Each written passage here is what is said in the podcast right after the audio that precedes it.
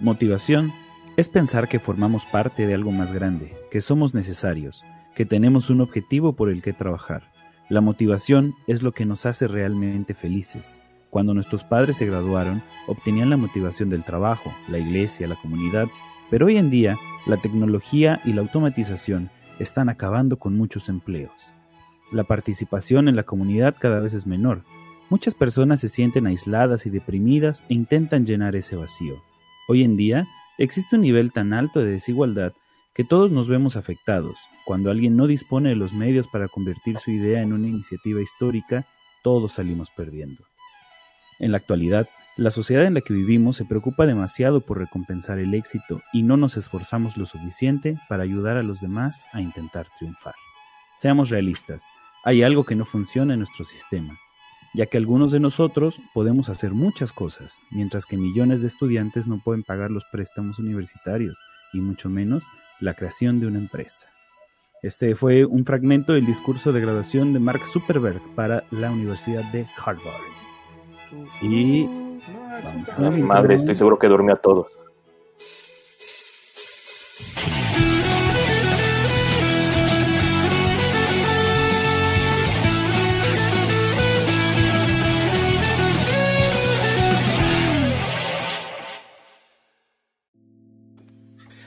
Uh.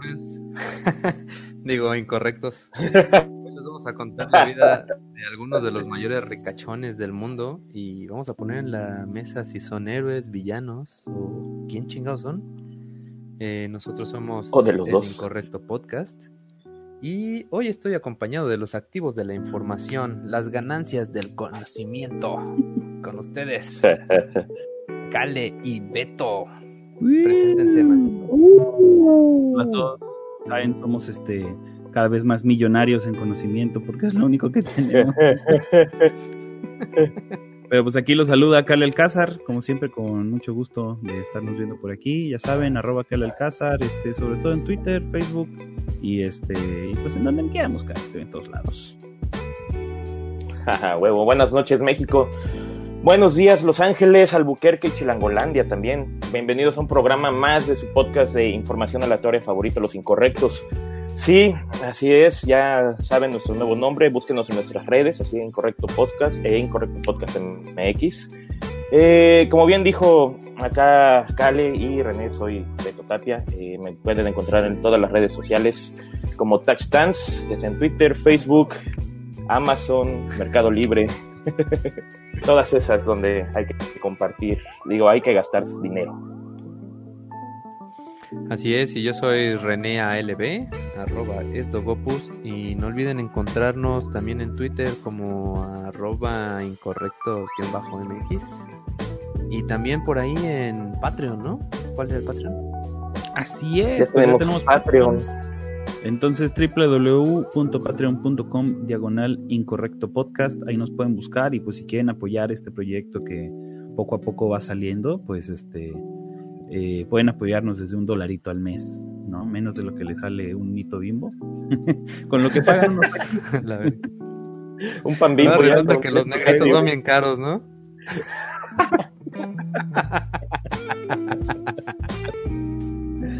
Ah, huevo.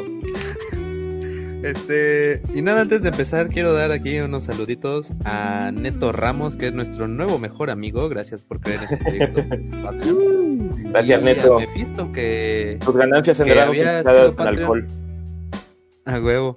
Y a Mephisto, que había sido Patreon de nosotros, porque le robamos a su abuelita. Un abrazo también para ti.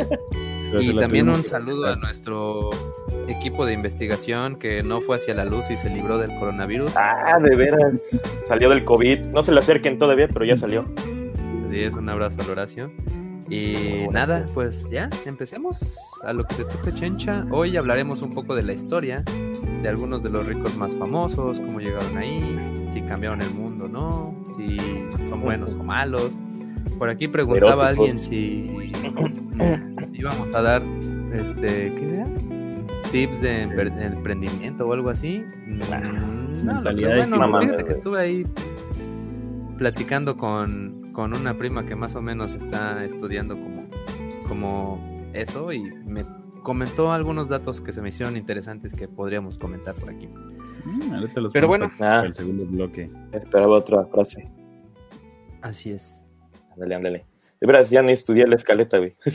No, yo tampoco. ¿Qué seguía?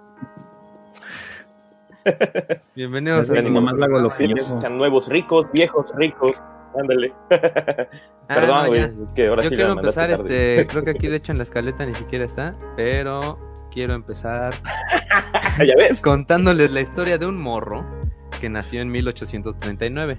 Era un niño que venía de una familia acomodada, vivían él y sus papás y sus seis hermanos en un solo cuarto, por A lo que empezó a lustrar zapatos, ¿no? Para ayudar. Eh, la historia cuenta que el morro encontró un café donde se reunían los ricachones de la época y pues llegaban a platicar sobre negocios y demás, ¿no? Y que todos los días el morrito este se iba a sentar varias horas a ese café a escuchar sus pláticas. Es cagado como la historia no dice nada sobre cuánto costará un café en, en ese pinche cafetería de caché, ni de que le vendieran café a un niño de 6 años, ni de que un niño se tomaba su cafecito a esa edad, pero bueno, resulta que este morro aprendió todos los secretos técnicos. Eh, El cuate este empezó literalmente pintándole jetitas a piedras y vendiéndoselas a sus amigos idiotas. Y bueno, en fin, eh, su Sí. idea era ser como el, el güey más rico de todos.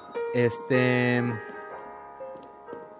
En fin, eh, cuando creció este güey, eh, empezó a trabajar en dos lugares y no le fue muy bien, así que de ahí se consiguió un préstamo de mil dólares para emprender.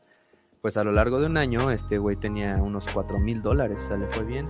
En 1859 se descubrió el primer yacimiento de petróleo de los Estados Unidos en la propiedad de los Beverly Ricos. Chiste super anciano. Y bueno, pues el vato empezó a comprar petróleo. Cultísimo. El vato empezó a comprar petróleo, lo refinaba y lo revendía. Eh, en aquel entonces el único uso que había para el petróleo era queroseno para las lámparas. Así que eh, pues este güey más adelante pensó que el petróleo podía tener otros usos, ¿no? Este, así que empezó a contratar ingenieros y químicos para hacer investigación. Y eh, sí, evidentemente, pues empezó a hacer algunos nuevos productos. En la época, en Estados Unidos había 26 refinerías, así que se juntó su lanita, hizo su vaquita y logró comprar 22 de las 26 refinerías del país. Eh, había cuatro güeyes que se hacían pendejos y no les querían vender. Así que este bajo, este bajo, este vato bajó tanto el precio del petróleo que hizo tronar a todos hasta que le vendieron. Y así, niños, es como se hace un buen monopolio de petróleo en Estados Unidos. Pues ya, este cuate llegó a tener tanto poder que el gobierno dijo, güey, o sea, no, este güey no puede ser el único dueño del petróleo de Estados Unidos. Adiós, Cali. Así que este, le empezaron, eh, empezaron a legislar e hicieron una ley antimonopolio. Ah, obviamente por culpa de este cabrón. Así que su empresa la, la dividieron en 34 empresas, pero lo que no supieron o no contaban era de que este cabrón de todos modos iba a ser accionista mayoritario de todas esas empresas. Así que todo siguió igual. El vato en realidad pues sí llegó a donar muchísimo dinero. eh, incluso construyó un par de universidades y es considerado la persona más rica de la historia. Yo pienso man- eh, personalmente que Mila Kunis y Scarlett Johansson son más ricas, pero bueno, pues ustedes decidirán. Este, Demasiado, una estimación. Nada más están riquísimas, ¿no? Una estimación del dinero que tendría este cuate si existiera en, en nuestros tiempos son algo así como 400 mil billones de dólares. Y su nombre era John Davidson Rockefeller. Y fíjense que estuvo muy cabrón, porque pues el vato así le valió madre todo y hizo lo que pudo para ser la persona más rica del mundo, ¿no? Pero ahora tengo otra historia. Bueno, no es la historia, sino que es algo muy importante de mencionar de su nieto David Rockefeller. Para empezar, este cuate fue tan poderoso que murió a los 101 años en 2017. Y ustedes se preguntarán, ¿qué tiene eso de poderoso? Re- vi que el, el Cales estuvo sonriendo así como durante un minuto. Y dije, ¿por qué ese güey sonríe tanto? Ah, no mames. Bueno. eh. No, no, ya Se olvídalo. volvió a Yo caer. también estoy- ahora sí, yo también estoy retrasado. Bueno, resulta que este vato tuvo siete corazones a lo largo de su vida. Sí, David la Rockefeller tuvo siete madre. corazones. O sea, yo creo que no consiguió otro, por eso se murió, ¿no? Güey, no dice cómo murió lo de consiguió. cardíacas. Pues no, no dice cómo los consiguió, A la pero madre, güey. el dinero mueve el mundo, güey. Alguien debería hacer una película acerca de eso. Así es. Y bueno, hay muchas teorías de conspiración alrededor de este jovencito que sin pedos podría haber sido parte del sí, podría haber sido parte del gabinete del aguatote. Globalización Globalización y Rockefeller son palabras que van casi de la mano. O sea, no estoy seguro de que se pueda hablar de una mano en las sombras que mueve el mundo, pero tal vez podría que sí le den un empujoncito al mundo. Porque veo dos cales aquí. Pero bueno. Ah, bueno. Y la pregunta aquí es, ¿por qué hablar de este cabrón si no está ni siquiera en el top 100 de los más ricos del mundo mundial y solo tiene 11 mil millones de dólares? Pobrecillo. Jodido. Pues resulta que el poder que este cabrón ostentó, puesto que se dedicó a cambiar el mundo, eh, no sabemos si para bien o para mal, este, pues se dedicó a, a, a ver cómo hacer el comercio diferente. Y en alguna de sus frases famosas es que él estaba a favor de provocar una crisis para cambiar el orden mundial. Estuvo implicado en cosas bien raras como el club de Bilderberg. Si no saben qué es esto, pues era un grupo de ricos y poderosos, tan poderosos, que pueden agarrar de marionetas a los presidentes, incluso hasta banqueros chingones, ¿no? Ah, estos güeyes pues también eran de los banqueros, pero de los top. Este también formó, fue uno de los fundadores de la Comisión Trilateral. ¿Y qué pitos es esto? Bueno, pues es una organización privada fundada en el 73 y que se estableció para que hubiera una mayor cooperación económica entre Estados Unidos, Europa y Japón. ¿Recuerdan que hubo en los 70s? Que hubo así como boom. Lo platicamos con el búho. Porno. Ah, no, este. la época dorada, en eso fue en los 80. Ah, chinga. No, pues se dio el, el neoliberalismo, ¿no?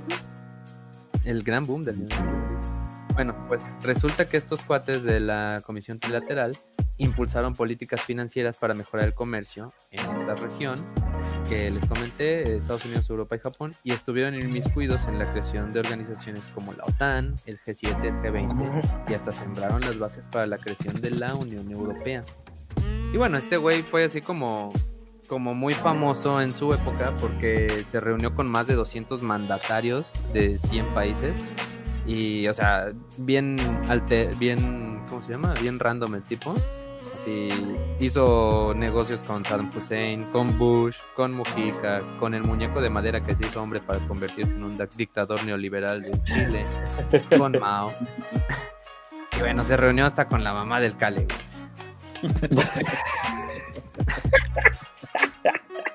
Pero bueno, este güey no fue del todo malo, porque financió un chingo de programas filantrópicos y gracias a él muchas personas de África conocieron la carne. Pero, aquí está el pero, hay, hay muchas como teorías que dicen que este güey pues, no daba patadas sin guarache, ¿no? Y, y que iba y hacía este, ¿cómo se llama? Donaba dinero y hacía campañas en esos países, pues para que después ya hubiera así como la oportunidad de que llegara a Estados Unidos o llegara él o alguno de sus amigos y pusieran una fábrica ahí y pues, consiguieran este, mano de obra barata. Pero bueno, este, luego de ayudar a instaurar el pinche neoliberalismo, donó casi la mitad de su dinero a la filantropía. Ay, no, pues qué chingón, güey. Gracias, güey. Y ya, ganó el ¿Ya para qué, güey? ¿Ya para qué, güey? Pero bueno, ¿con quién empezamos ahora de los que estaban en la lista? Creo que Kale traía a... Pues primero va que nada, más que nada, el aclarar lo que es los millones y los mil millones y los billones, así para los, Sí, es que ese los es un pedo. porque- angloparlantes. Ah, pues explícalo mientras de, una chela. de millones y no todo el mundo se va a confundir, ¿no? Sí, sí, sí, a huevo. Hay una explicación bastante sencilla, ¿no? ¿Eh? Si es que diga yo. Ah, perdón, es que casi no escuché. Eh, pues más que nada es una forma de decirlo. Eh, aquí podemos mencionar lo que son los mil millones como tal. Mil millones, la cifra es mil acompañado de seis ceros todavía. Eh, aquí así no- nosotros los nombramos. ¿Vale? Un 1 con 9 ceros. Un 1 con 9 ceros, exactamente.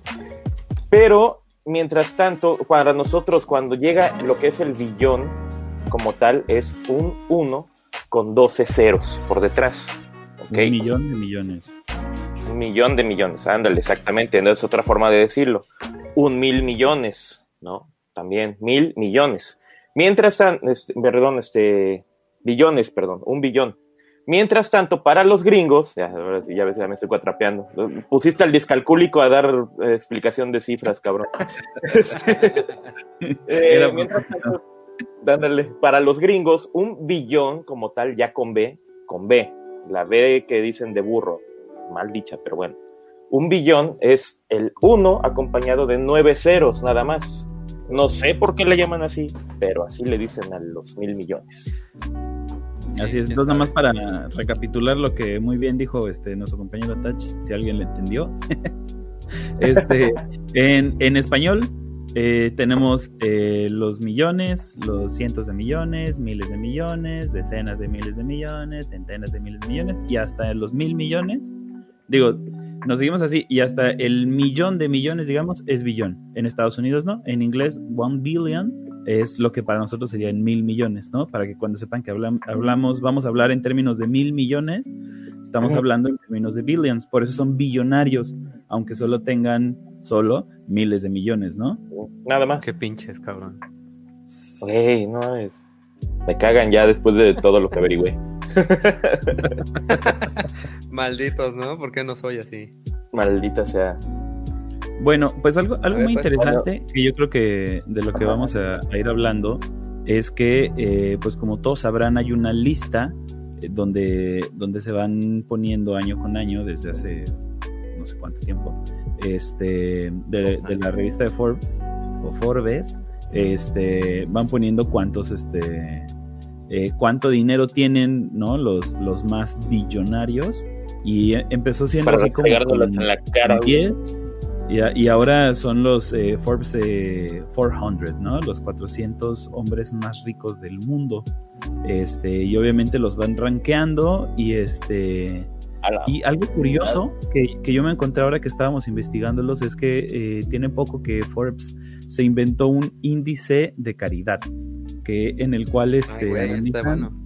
rankean a los a sus billonarios del 1 al 5 siendo uno digamos un hijo de puta y siendo 5 este Gandhi este para eh, dependiendo de cuánto dinero donaron pero no nada más en el en el valor neto sino en la proporción de su riqueza o sea qué tanto de su riqueza han donado no entonces pues ya que estamos hablando de, de los más caritativos pues tenemos que empezar obviamente con este Bill Vacunas Locas Gates, ¿no? Que este que ya para, para nuestra generación obviamente Bill Gates fue es co- como el multimillonario, ¿no? Y este, obviamente es una chingonería el vato. Eh, ahora sí que mucha gente no lo sabrá, pero eh, Bill Gates ya tiene rato que no es el hombre más rico del mundo. Si son más o menos millennials, ustedes habrán crecido con Bill Gates como el hombre más rico del mundo, porque nada más lo fue durante 13 años seguidos. También fue el billonario más joven, ya que a sus 31 años se volvió billonario, acuérdense, miles de millones. Y este. Y en total, a, a la fecha, estimado al día de hoy, tiene 114 mil millones de dólares. Nada más. Cosa Este, interesante, les hablaba de este, este, de este índice de caridad. El buen eh, Bill 5G Gates ha donado nada más y nada menos que 45.500 millones de dólares. 45.500 millones. Este, Madre. pues básicamente para eh, hacer nanochips de ¿Cuánto- 5G. No lo veo. ¿Cuánto, Ah, eh, sí. ¿Será eso en tacos de perro? No, ¿qué pacho? No, mames. Ah, ¿no iban a ¿Qué decir algo? No, no, ¿Qué no, sigue. Bueno, pues el buen Bill nació el 4, no, el 4 de abril, no, nació en 1955. Este Y eh, yo creo que ya más o menos sabemos su historia y no me voy a poner a contar cuando se le perdió su perrito en la primaria. Pero lo que sí es importante Sí, saber es que en el, Cuenta cuando le atacó un, un este Alaska afuera de mi casa. Ah, no es de mi no, ese fui yo, güey. No, a ver, este, lo, lo interesante de Bill Gates, ¿no? Eh, es que él, este, es hijo de un abogado muy prominente, este, o sea, y venía como de una, de una buena cuna, ¿no? De una familia bastante bien establecida, tampoco, digamos que pobre, pobre, jodidísimo, pero, pues, no mames, o sea, entró a Harvard, ¿no? Para que se den una idea. Pues se, eh, se ve que ese cabrón no le tuvo que echar agua al shampoo, ¿no? Nunca. Sí, no, no creo. No creo que haya tenido que pedir fiado nunca. Este, para que se den una Ese cabrón, idea, ese cabrón no sabe, más o menos. ese cabrón no sabe y lo que es esto- comerse las tapas del pan, güey. Porque yo me puse a hacer la tarea de cuánto cuesta estudiar en Harvard. Obviamente cambia mucho dependiendo de, qué es lo que quieras estudiar. Acuérdense que en, Estados Unidos las licenciaturas no funcionan, por lo menos como en México y en gran parte de Latinoamérica, donde tú vas, tienes un programa de estudios, te haces pendejo, este, te coges a la maestra y al final sacas 10 y ya tienes tu licenciatura, ¿no? Sino que este, son como créditos abiertos, donde tú vas tomando clases y cuando consigues suficientes créditos relativos a algo, entonces ya tienes un, un degree, ¿no? El punto es que este, eh, en Harvard te cobran por créditos, etcétera, etcétera, más o menos como en el ITAM. Pero para que se hagan una idea, más o menos una licenciatura en Harvard cuesta alrededor de un millón de pesos al año. Para que tengamos más o menos idea de cuánto cuesta, ¿no? Obviamente para eso, para nosotros, este, eso eh, vara, es un ¿no? chingo. Este, pero pues seguramente para, para ellos pues, no es tanto, pero la educación gringa es muy cara y, del, y obviamente de las más caras es Harvard. Entonces, no cualquier pendejo este, y jodido entra a Harvard. Nada más como para tener esa idea, ¿no? Porque de repente es así como este, ay, Bill Gates dejó la escuela, güey. Eh, Sí, güey, pero dejó Harvard, tú dejaste el Conalet, ¿no? Eh, y efectivamente, efectivamente Bill Gates sí dejó Harvard, nunca la terminó, nunca se graduó. A este, eh, estuvo dos años en la escuela de derecho, tratando de, de hacer carrera de derecho como su papá, pero eh, más o menos este, al primer año eh, se asoció con este, ay chinga, se fue el nombre, este, Tim Allen. ¿no? Sí, Ale, esa madre. Este, mm, Chingale. Órale. para empezar, para empezar a programar, a programar. Ahora, lo que cuentan las leyendas es que este vato no sabía ni verga de código ni de programación, pero su cuate sí sabía. Entonces, este, básicamente lo que Ah, no, hicieron. estás hablando del otro güey, del de Mac, ¿no? No, no, no, no, no, de este güey. Entonces, este, básicamente lo que hicieron fue hacerse un pinche, este, habl- le hablaron a una, a este, a Atari para decirles que tenían un código para sus nuevas computadoras personales y que les iba a funcionar. Y no tienen ni pito, Atari, solo no, les IBM, hablaron. ¿no? Eh, no, todavía no. Solo les hablaron para decirles este, que, que les podían vender un código muy chingón y a ver si jalaba. Y cuando les dijeron que sí, eh, hicieron el pinche código en 20 días. Les vendieron el código Madre. y empezó, eh, estaba escrito en Basic y con eso empezó Microsoft. Entonces, eh, ahí fue cuando ambos, ya con una empresa que al cabo de un año ya valía 2.1 millones de dólares, decidió dejar la escuela y este y, y dedicarse más a la empresa. ¿Por qué digo esto? Porque hace rato que hablaban de, eh, bueno, ahí en los comentarios, ¿no? Ponían de broma de lo de la mentalidad de tiburón. Volvemos a lo mismo, no es que dejes tú la escuela porque vas a perseguir tu sueño y a ver qué se te ocurre emprender. Este güey ya tenía algo formado y decidió que valía más la pena que seguir estudiando derecho. Entonces empiezan con la idea de Microsoft y empiezan a vender y efectivamente llega un momento en el que le van a vender a este a IBM, ¿no? Entonces IBM, pues lo que quería hacer era precisamente tenían como esta idea de que iban a sacar una nueva computadora personal, lo cual era como un boom muy revolucionario porque hasta ese entonces pues las computadoras las tenían en las universidades, en los laboratorios, etcétera, etcétera, ¿no? Entonces, este, básicamente lo que hacen con IBM es este, igual ofrecerles el código y decirles que, que van a hacer este, que ellos les pueden como, como vender, ¿no? Esta parte como el sistema operativo. Y entonces IBM accede, pero estos güeyes nuevamente no tenían ni puta madre. Entonces Bill Gates va y este y habla con otro cabrón del MITS, que era este una eh, empresa que este, escribía código y que ya tenía eh, redactado el 2 y se le ofrece comprárselo, pero nunca le habla del negocio con IBM.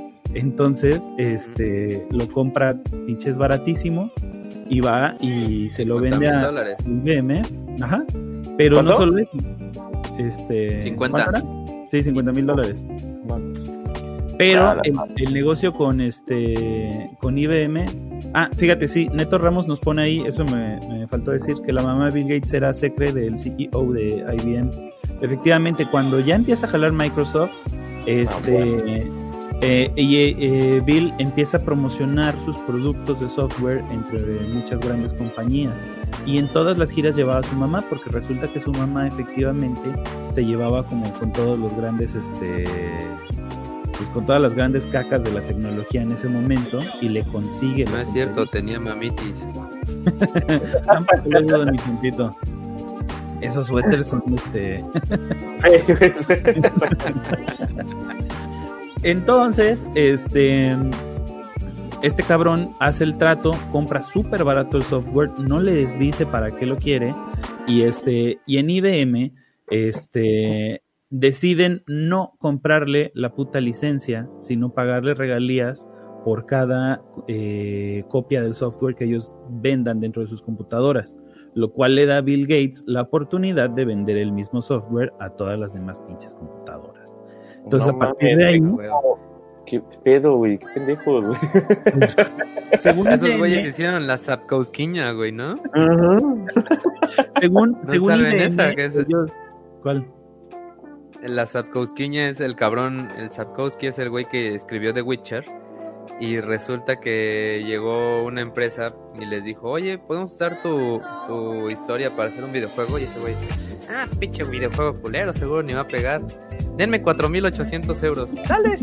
No, es el puto juego ya lleva 33 millones de copias. No.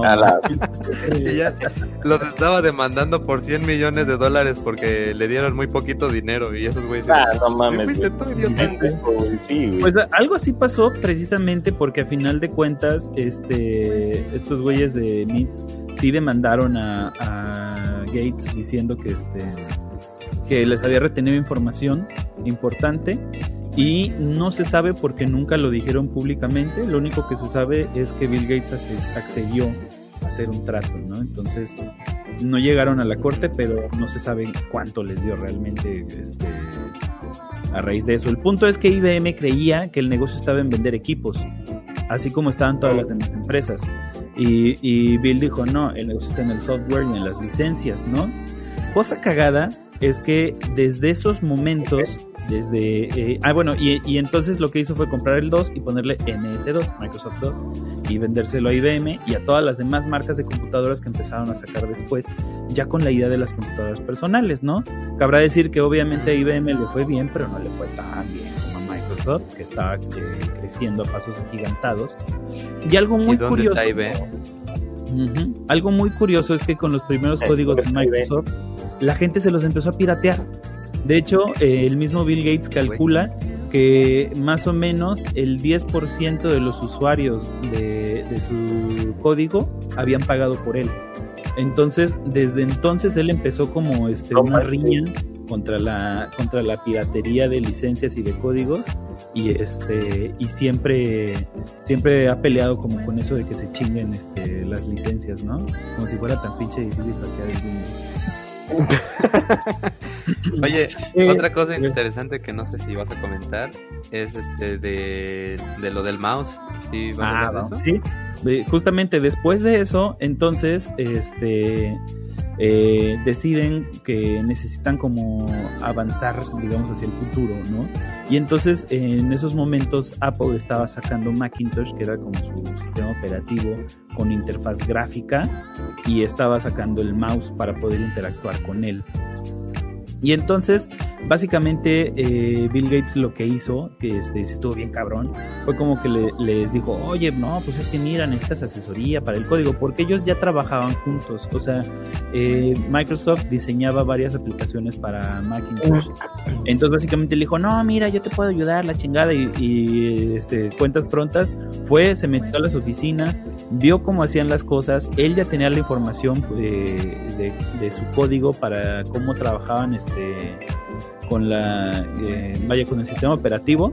Y de huevos agarró los chantajeó y les dijo me das la licencia para poder utilizar este las ventanas y el mouse o este me pongo ahorita a decirle a todo el mundo cómo haces tu este tu código y cómo haces tu sistema operativo y voy a revelar todos tus secretos de la empresa a la madre.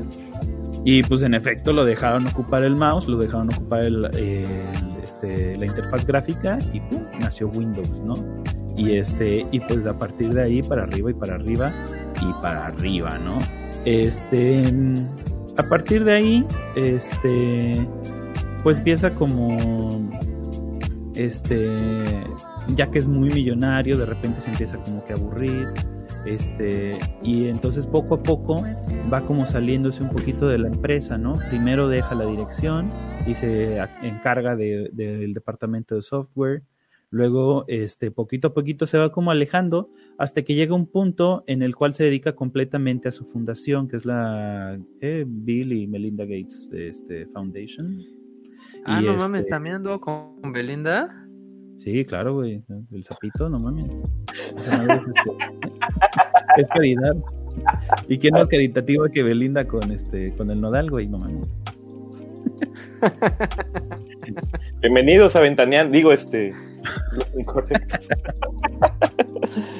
el caso es que para acabar pronto, este, este cabrón ha donado casi en su totalidad la empresa, tanto que él ya solo posee el 1% de Microsoft, de las acciones de Microsoft. Obviamente lo que hizo fue poco a poco vender algunas acciones para invertir en otras empresas que pareciera que no valen pito porque ninguna es de renombre, pero pues le generan suficiente dinero para seguir siendo el segundo multimillonario más rico del mundo. Y este y lo curioso es que casi todas sus, este, sus acciones se las donó a la caridad, sí, pero a su propia fundación. Entonces, pues, este, eh, por mucho, Bill Gates es reconocido como el millonario más filantrópico de todos, ¿no? Por esto de que ha donado, este, casi la mitad de su, este, de su lana total, ¿no? Como les decía, son 45.500 de 114.000 que vale al día de ayer, que estaba la información.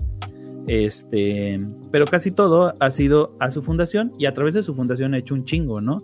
Pero este, pero pues básicamente se lo donó a sí mismo, ¿no? Y está el caso este cagado de cuando hizo una pinche donación de no sé cuánto. Me caí. Ah, fui yo. No, aquí estamos, ¿no? Bueno, aquí estamos. Este. creo, ahí dice live. bueno, que donó, donó tanto pinche dinero el cabrón que por cuestiones de impuestos terminó ganando más dinero del que había donado. Entonces se hizo más rico después de, donar. y este y pues ya, yo creo que hasta ahí le paramos y ya después, igual en el segundo bloque, si vamos a hablar como de teorías de conspiración, un poquito eso, podemos ahí medio mencionarlo el 5G y todas estas madres, ¿no? Ah, o sea, aparte de historias de chantaje y de ver cómo chingabas otras empresas, todavía hay cosas más malas de Bill Gates. Sí, claro, come niños. A huevo. A huevo. Pero ya, este. Nos quiere meter este chips en, en las vacunas. en las vacunas. Usan las chips verdes, güey, no.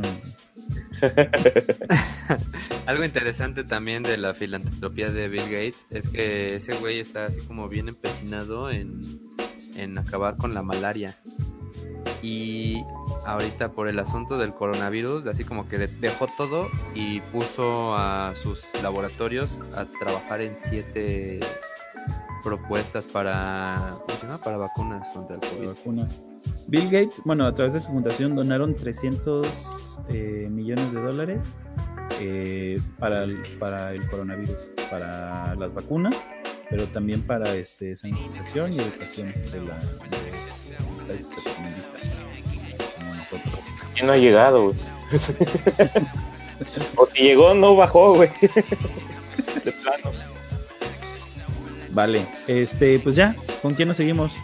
Bueno, pues a mí me toca hablarles de ciertos personajes que aparte de billonarios son, por así calificarlos, exquisitos. Eh, todos muy diferentes entre sí y sin embargo son muy parecidos, pero sobre todo en la cartera. Y cada uno de ellos con un mensaje que enseñarnos y el cual cuando seamos ricos debemos de recordar.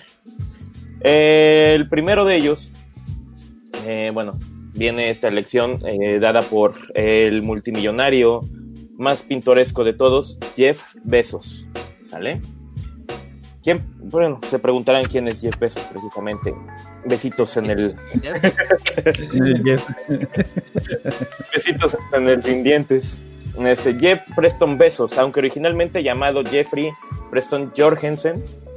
Eh, sí, yo también me andaba cambiando de apellido con ese, con ese nombre. Eh, nacido en Albuquerque, Nuevo México, en el 12 de enero del 64, precisamente. Wikipedia lo define como empresario y magnate, o sea, así como tal, magnate. Eh, fundador y CEO o director ejecutivo de lo que es actualmente Amazon. Dentro de su historia y prácticamente verdaderamente de telenovela de Televisa o de Telemundo para quienes nos escuchan en EU y Puerto Rico.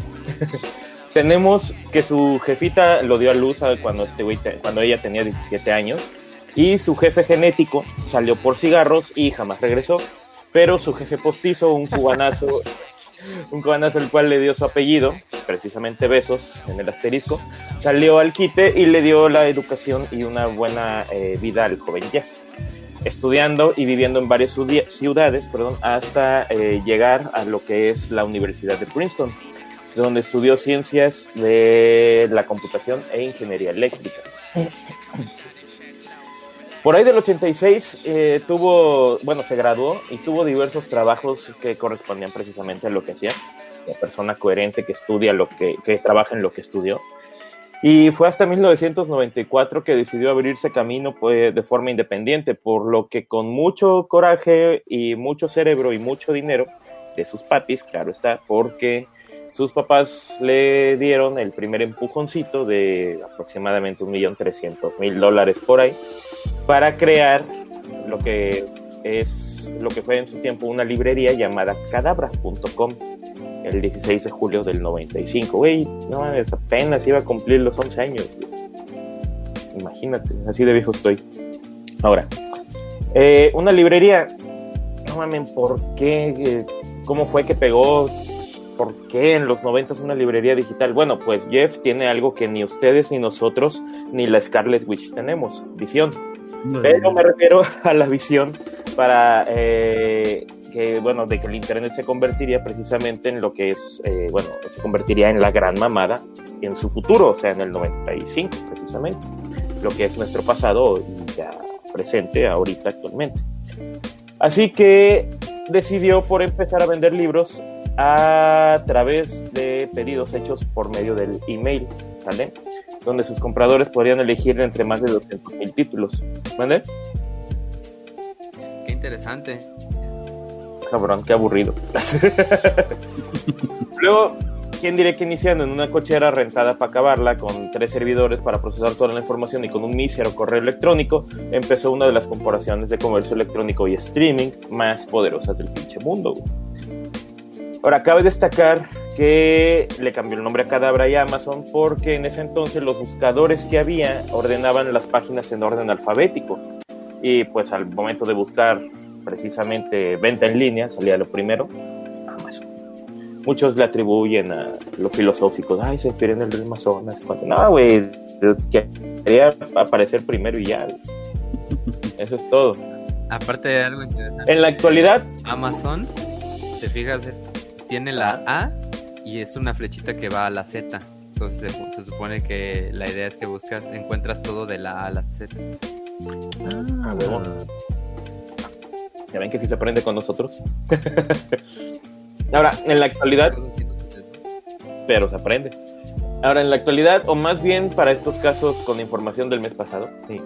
Eh, Jeff Bezos les viene manejando una fortuna aproximadamente de lo que son 113 mil millones de dólares.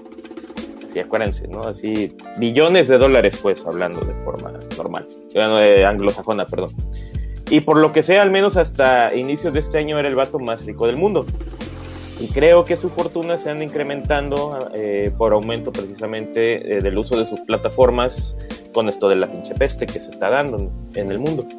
Así que si sigue aumentando su fortuna, no solo será el hombre más rico eh, del mundo, sino también de la historia. Nadie ha llegado a tener esa cantidad de dinero, ni siquiera el tío rico Ese es su.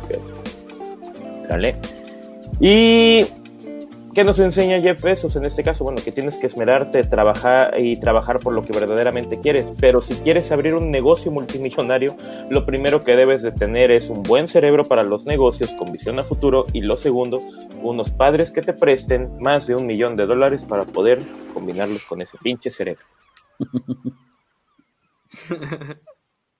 a huevo. Este. Jeff Bezos. ¿Y ese güey no ha hecho filantropía? Eh, Dicen que sí, pero es más lo que se dice de lo malo que ha hecho y que lo mencionaremos después. ah, que son cositas leves. Lo, eh, que hace, eh, lo que hace, de hecho, en las instituciones de gobierno de aquí. Pero allá sí está mal visto. Muy bien. Oye, pero también ahorita, por ejemplo, algo de lo que más dinero le da, creo que yo, es este que tiene como varios servidores, ¿no? Donde se guarda información. De hecho, todo Netflix está en servidores de Amazon. Así es, los renta prácticamente para otros. También todo el padrón de Morena estaba en este. A la madre. Sí, es cierto. ah, cuenten eso. No, pues nada, se filtraron porque este lo subieron, pero lo subieron este como open source y sin este, contraseñas, ni códigos, ni candados. Entonces, este, se filtraron todo el, padrón electoral. La madre. Y, fíjate que es interesante porque uno piensa en la imagen del ex Luthor y piensas en Jeff Bezos. Es millonario, es pelón, es malvado. Es malvado. En el corazón, en el verdadero corazón del ex Luthor, si puedes ver más allá de su calvicie, hay un millonario que es perfectamente el ex Luthor, ¿no, mi querido Renecio? Así es. ¿Quién? ¿De qué hablan? No, bueno. ah, perdón. Es que de repente me estoy como yendo mal a la bueno, Pero si lo llevas este, al ex Luthor de los nuevos, güey, es él, güey, de hecho. Te digo, o sea, depende. Si ves al ex Luthor viejito y calvo, pues parece besos. Pero no, hay uno que se comporta mucho más como este, como Lex Luthor, que es Elon Musk. Así es, aunque este güey, yo creo que su tirada era más ser como este Iron Man, pero en algún momento se corrompió y terminó siendo Lex Luthor. por la marihuana. Dije mi mamá, este pues pinche este... celular.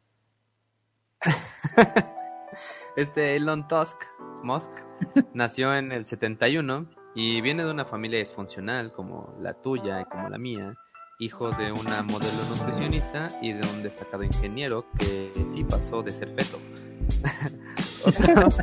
este güey este güey es otro que viene de una familia fifí donde no tenían que partir el jamón a la mitad para que alcanzaran las quesadillas. Y bueno, sus hermanos actualmente son ricos y exitosos y esto me hace preguntarme, neta, güey, somos tan pendejos que ninguno de nosotros tres es rico, güey. Pero bueno, el chiste es que Elon... Aquí estamos, ¿no? Es que más bien es filantropía. Nosotros somos filantrópicos. Ah, huevo. Ah, huevo, huevo. Tenemos que aprendan. Pero bueno, Elon huye de su familia, su familia ya vive en Canadá, este, y pues se fue con la bendición de su papá que le dijo algo así como, la vas a cagar y regresarás en tres meses, no eres nadie sin mí, o algo así. Pero bueno, luego de unos años, este muchachito entró a Stanford eh, a estudiar lo mismo que su papá, porque la admiración y el amor no son lo mismo. Pero bueno, en el 95 se, se mudó a Silicon Valley, donde fundó con su carnal Pinball este, la empresa Zip2 y de ahí la vendieron y en el, en el 99 obteniendo nada más 307 milloncitos de dólares. Pero fundaron otra empresa ahí pedorrina llamada XCOM, que no era porno.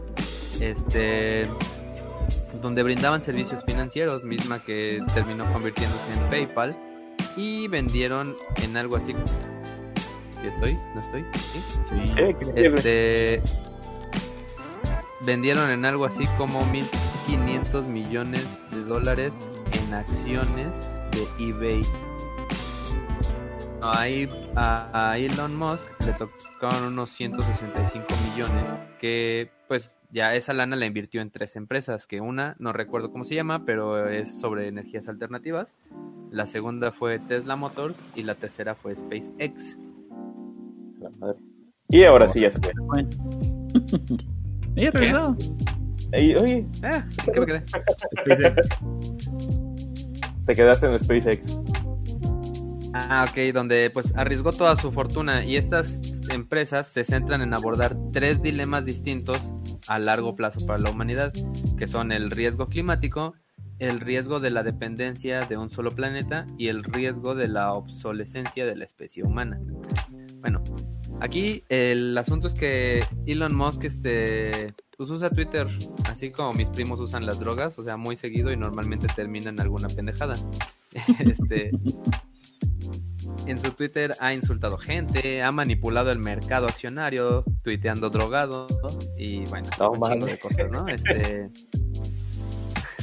ya con el asunto del coronavirus salió a hacer pendejadas y a decir así, hizo un AMLO diciendo que no es más que una gripa y luego que en marzo ya no iba a haber pandemia. Y luego hizo una Salinas Plieguiña cuando el gobierno pidió cerrar todas las empresas y por sus azules y autónomos huevos, él cerró una semana después de todos. Y ya luego abrió su fábrica y dijo que si alguien es muy verga, que vaya y lo arreste a él. Cosa que no sucedió, pues porque eh, es alguien millonario, ¿no? Estoy seguro que lo Este, peor que ha hecho es andar con Mera, güey. no sé quién es Mera, güey. Güey, Amber Heard, güey. La ex del Johnny Depp rompió el corazón de Johnny Depp. Oh, ya, ya, El ya, dedo. ya No solo el corazón. el dedo. Ándale, aquí dice Diego Iván García Ramírez, Solar City. Exacto. Pero bueno, eh, dentro de las seis cosas más interesantes que tiene este cabrón, es eh, pues SpaceX fue su empresa con la que él sueña mandar personas a Marte. Este y estuvo bien, bien chido porque cuando empezó esa empresa, pues así empezó a contratar como los mejores güeyes de la universidad, ¿no? Este, que supieran de aero, aerospa- eh, de la ¿qué? Ingeniería aero- aeroespacial. Ingeniería aeroespacial.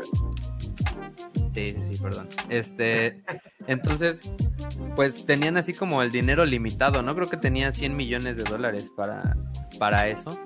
Y, y eran, digamos, cuatro intentos de hacer volar su nave.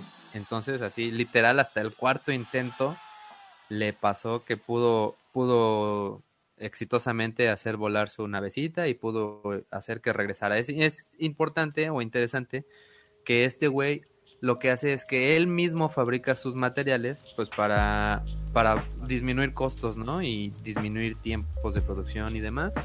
Entonces, pues esa es una de las empresas. Otra de las cosas interesantes que está haciendo, está diseñando un, un tren bala que va a viajar a 1200 kilómetros por hora, güey. Y este Aguanta. tiene un proyecto así súper cabrón que se... No, no es cierto. Tú continúa. Ah, también. No mames, voy al papá de Elon Musk, ¿no? Porque su Justo iba a decir, cuenta, hablando de Woody Allen. Woody Allenciña. Hablando de Woody Allen, para los que no sabían, el papá de Elon Musk se casó con su hijastra. ¿No? O sea, este, se casó con 30 una años, veintitantos años después de conocerla, ¿no? Afirmativo. O sea, una Woody Allen. Oye, pero hay cosas Así chidas. O sea, porque, por ejemplo, de lo de SpaceX, Sí. El, el objetivo de SpaceX Sí. es eh, poblar Marte. Es, ese es el, el objetivo principal y todo lo que está haciendo va como en ese camino. Entonces, lo que tú decías de los cohetes, el problema no era tanto levantarlo, porque al parecer tirar basura hacia el espacio es bastante relativamente fácil. Este, el pedo era Recuperarlo. eh, recuperarlo, exactamente, porque eh, como ustedes sabrán, pues en, en todos los lanzamientos de la NASA, Normalmente todo el pinche cohete de sote eh, vale nepe y este y regresa nada más la capsulita, ¿no? Entonces lo que estaban tratando de hacer ellos era primero poder lanzar un pinche cohete y que todo el, el armatoste, que es lo más caro, regresara y aterrizara.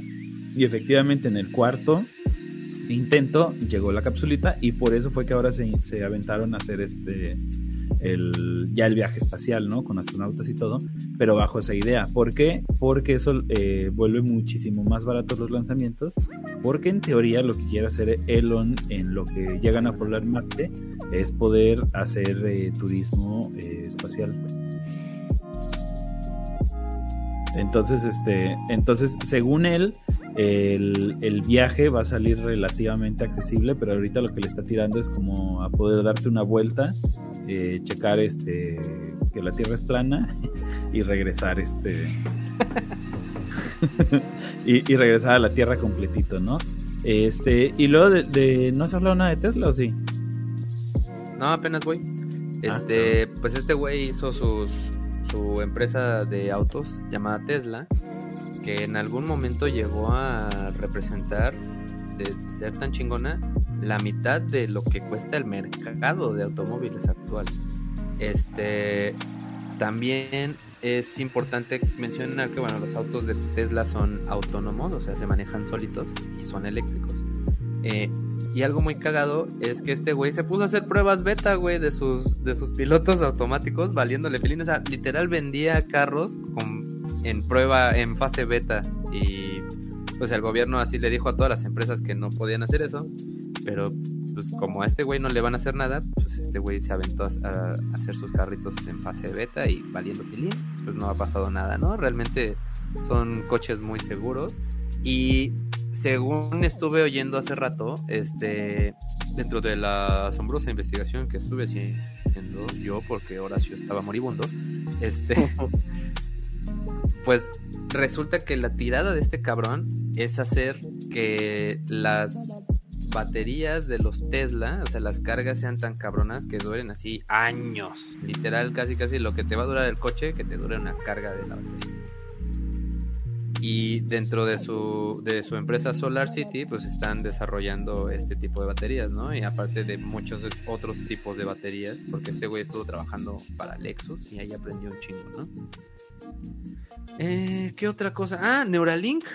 Neuralink está bien interesante y casi casi se lo podríamos meter ahí cuando hablemos de de inteligencia artificial, tecnología inteligente y pérdida de la, ¿cómo se llama? Este... De la humanidad biológica. no, y también, este, ¿cómo se llama esta otra cosa? Bueno, eh, está muy interesante el tema porque eh, Neuralink es literal ponerte un pinche chip en la cabeza para, para que tú puedas controlar este, tu teléfono, tu computadora o muchas otras cosas más, pues... Con la mente. Sin tocar nada. Estás viendo que no se quieren poner una vacuna porque tiene chip, güey. y crees que es lo más cagado, güey. O sea, que todo el mundo está peleando contra la vacuna porque tiene un chip pero este no tienen pedo, nadie está peleando con el cabrón que sí te quiere poner un puto chip de verdad. Porque además la, otra parte cagada es que este el Neuralink no es nada más para que tú te comuniques con las computadoras. Este, acuérdense que computadora no es nada más laptop o computador de escritorio, ¿no? Sino que todo, todo dispositivo que piensas, las calculadoras son computadoras, ¿no? Este, todo lo que, ajá, tenga pensamiento y tenga este, vaya, microchips es una pinche computadora. Entonces no es nada más que tú te puedas comunicar con ellas y controlarlas y que tú puedas controlar a Alexa y apagar la luz o prender el Xbox, sino que también puedas recibir feedback de, de tus dispositivos. Entonces Neuralink también está tratando de que escuches música directamente en tu cerebro o de que veas películas directamente eh, sin la necesidad de ningún otro dispositivo, porque más bien son como los, los este, vaya, los, los impulsos eléctricos que te mandan, ¿no? Entonces, este, están, están intentando esa madre y pues de alguna forma obviamente los más fatalistas y los más puristas pues sí se ponen así como, ay no mames, pues ya nos están licuando con este, con la computadora de pinches Skynet y Terminator y no, y este y obviamente están muy lejos de llegar allá, pero pues es la, tirada que tiene este el pinche Elon Musk, ¿no? Este eh, Tesla y faltó hablar de este de otra que está bien interesante, que es la del internet, que ahorita se me fue el, pinche nombre. Pero este cabrón básicamente lo que está tratando de hacer es hacer un sistema de internet con cobertura mundial a través de, de conexión directa satelital pero lo más cabrón es que está eh, su propuesta, según él, es que este, la conexión en cualquier pinche parte del mundo que tú estés, porque según él no necesita antenas de repetición, y la conexión va a ser de 250 gigabits por segundo. Chingo. 200 putos 50 gigabits, imagínense, gracias Starlink. Oye Diego, te hubiéramos invitado a la, pinche transmisión, güey, que sabe todo. este que deje su y lo invitamos. Ya hablamos, ya terminamos de hablar de este de Starlink y de este de Neuralink. Y no sé si tienes algo más de Elon. Creo que no. ¿No? No, ¿Sí o no? Güey, ni te mueves al hablar. Ahí, estás. Vale, Conecta, ¿No tienes Ethernet, güey? Conéctate por pinche Ethernet. Y ya, nada más lo que faltaría mencionar de, Elon Musk, creo yo, a menos de que René reviva y nos diga más, este, es esta parte de que realmente este güey, pues le han tirado mucha mierda por la forma en la que se ha hecho millonario, ¿no? Así como ya vamos viendo que todos tienen ahí como sus acciones, que obviamente de pronto no puedan parecer tan éticas, ¿no? Como este eh, vaya, las formas de enriquecerse. Y pues Elon Musk le, tiran mucha mierda, ¿no? Uno es que él no inventó PayPal, sino que este, básicamente se lo chingó y este y compró la empresa y dijo que lo había inventado él, ¿no? Y después pasó lo mismo con Tesla, que compró, este, puso una empresa, el nombre ya estaba ocupado, le valió pito, este, lo demandaron y con su dinero se chingó al, que lo demandaba y básicamente se robó la empresa, el nombre y las ideas y generó este Tesla, ¿no? Y a partir de ahí, eh, eh, obviamente, lo que muchos dicen es que los grandes avances de, de todas las empresas de Elon no los ha hecho él, que él no realmente no inventa las cosas, ¿no? Sino que tiene gente trabajando para él que hace todos estos grandes avances y este y pues él la más se para el cuello y cobra la lana, ¿no? ¿Ya regresaste, René?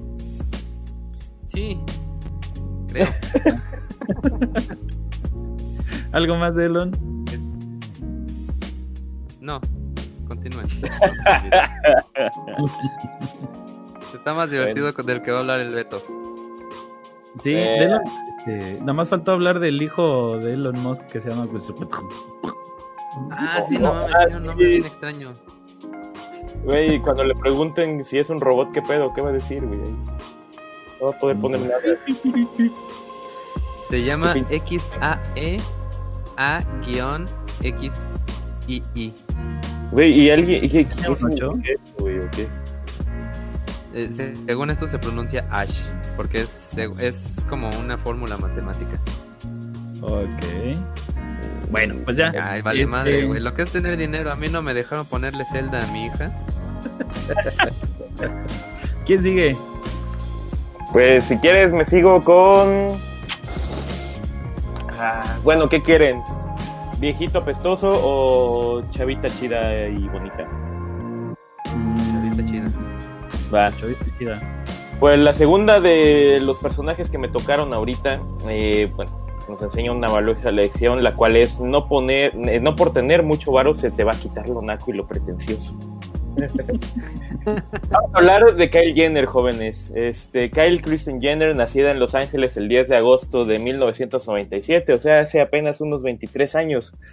Oye, a sus tiernos 23 años, Kyle es una modelo, diseñadora, este, socialité, sea lo que sea que eso signifique, y empresaria gringa, la cual, eh, la neta es justo decirlo, salió a relucir gracias a su, a su media hermana, hermanastra, no sé cómo decirlo, hermanastra, y a su video porno, el cual es coherentemente decirlo, eh, empezó todo este reinado del horror televisivo y de la moda naca.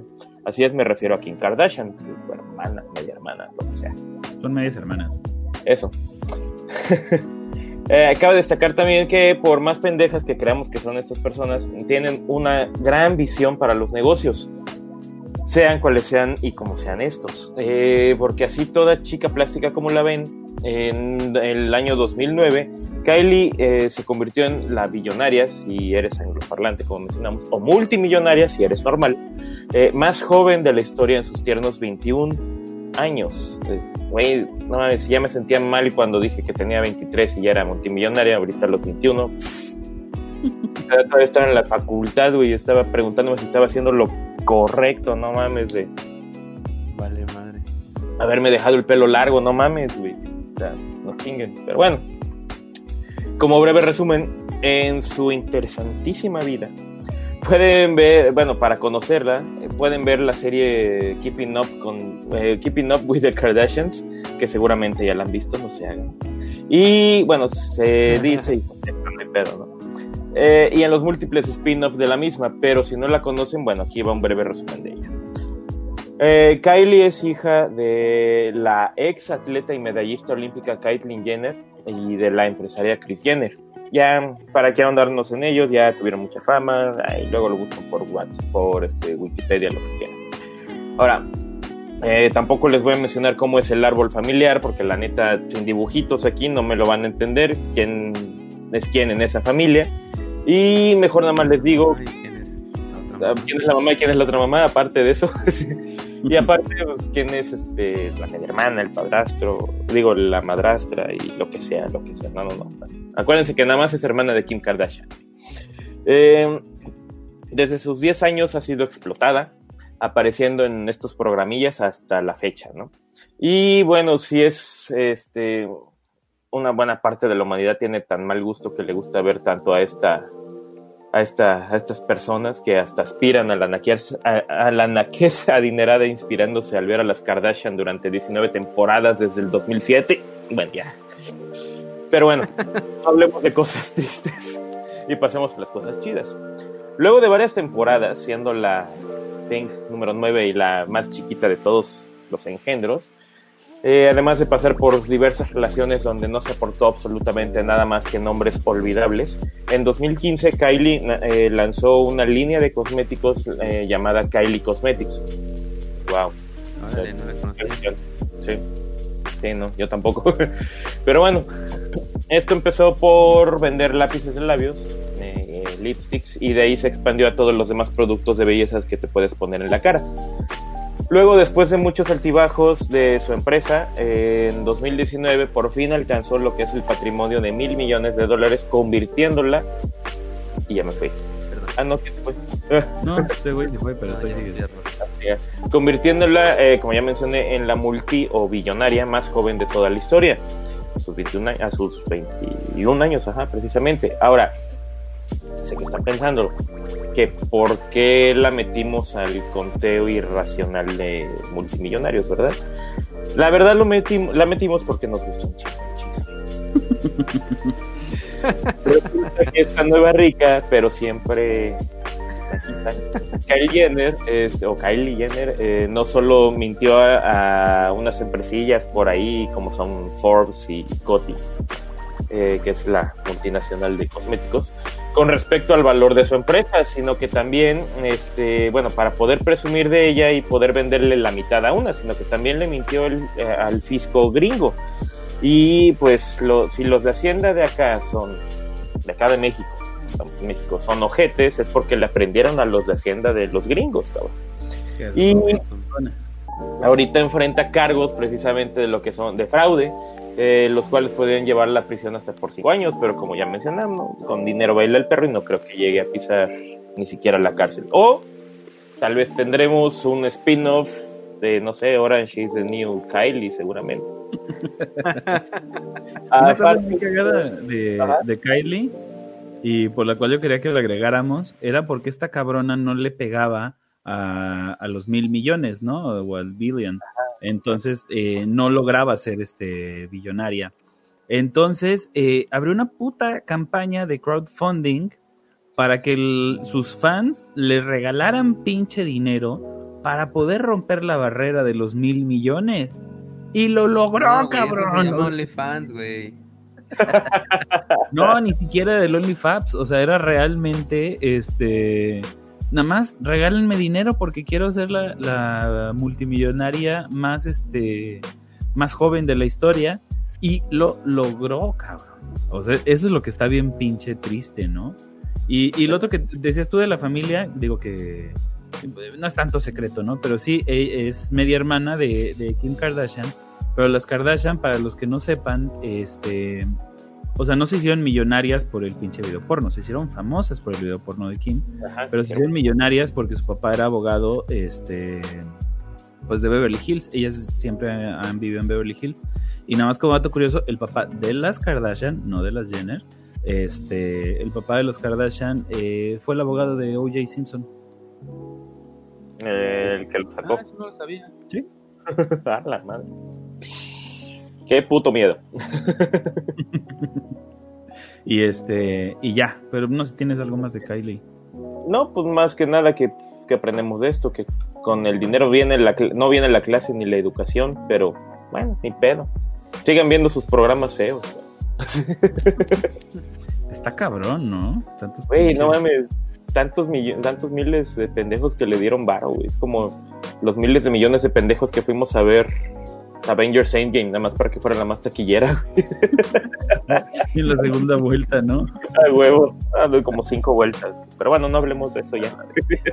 Bueno, este, pues ya, eh, regresándonos como a, a millonarios que han hecho un poquito más por la humanidad que. Ah, versus falta uno. ¿va? Sí, como no, falta el Mark Zuckerberg, que fue con el que empezamos este el pinche programa, ¿no? Este, ¿de dónde salió ese, ese pinche discurso? Bueno, pues Mark y Mark, como sabrán, este también siempre presumen que dejó este dejó la universidad, ¿no?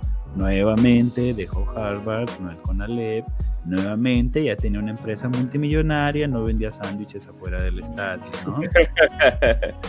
Este, este eh, cabroncito es el quinto hombre más rico del mundo.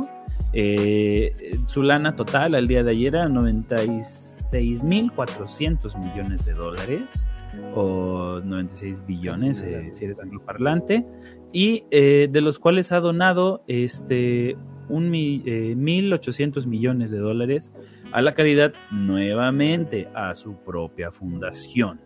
Es el hombre más joven en entrar a los 400 de Forbes, a esta lista de los multimillonarios, y actualmente posee solamente ya el 15% de Facebook, ¿no? Tal pareciera que le va ahí como copiando los, este, eh, parte de los movimientos a, a Bill Gates, ¿no? Este, pues este cabrón eh, nació en el 84, o sea que es este millennial así de cajón, y este... Y El este güey era un erudito, sí era un erudito de la computación. Nuevamente nace en una familia, este, en una familia muy bien posicionada, bastante adinerada. Y este, y siempre le gustó la computación, tanto que usando un sistema de Atari, eh, él programó su primer sistema de, este, comunicación eh, que le puso SUCNet o algo así. Y este y estaba tan chingona que su papá la empezó a ocupar en, su consultorio para que este, la recepcionista le avisara en vez de que le estuviera gritando. Y dentro de la misma casa, ellos escribían a través de la red que este güey creyó, creó para decirle, oye, baja a comer, cabrón, y este, ¿dónde están los calcetines, ma? Y todo ese pedo, ¿no? Este. Si los encuentro, ¿qué te hago, pendejo?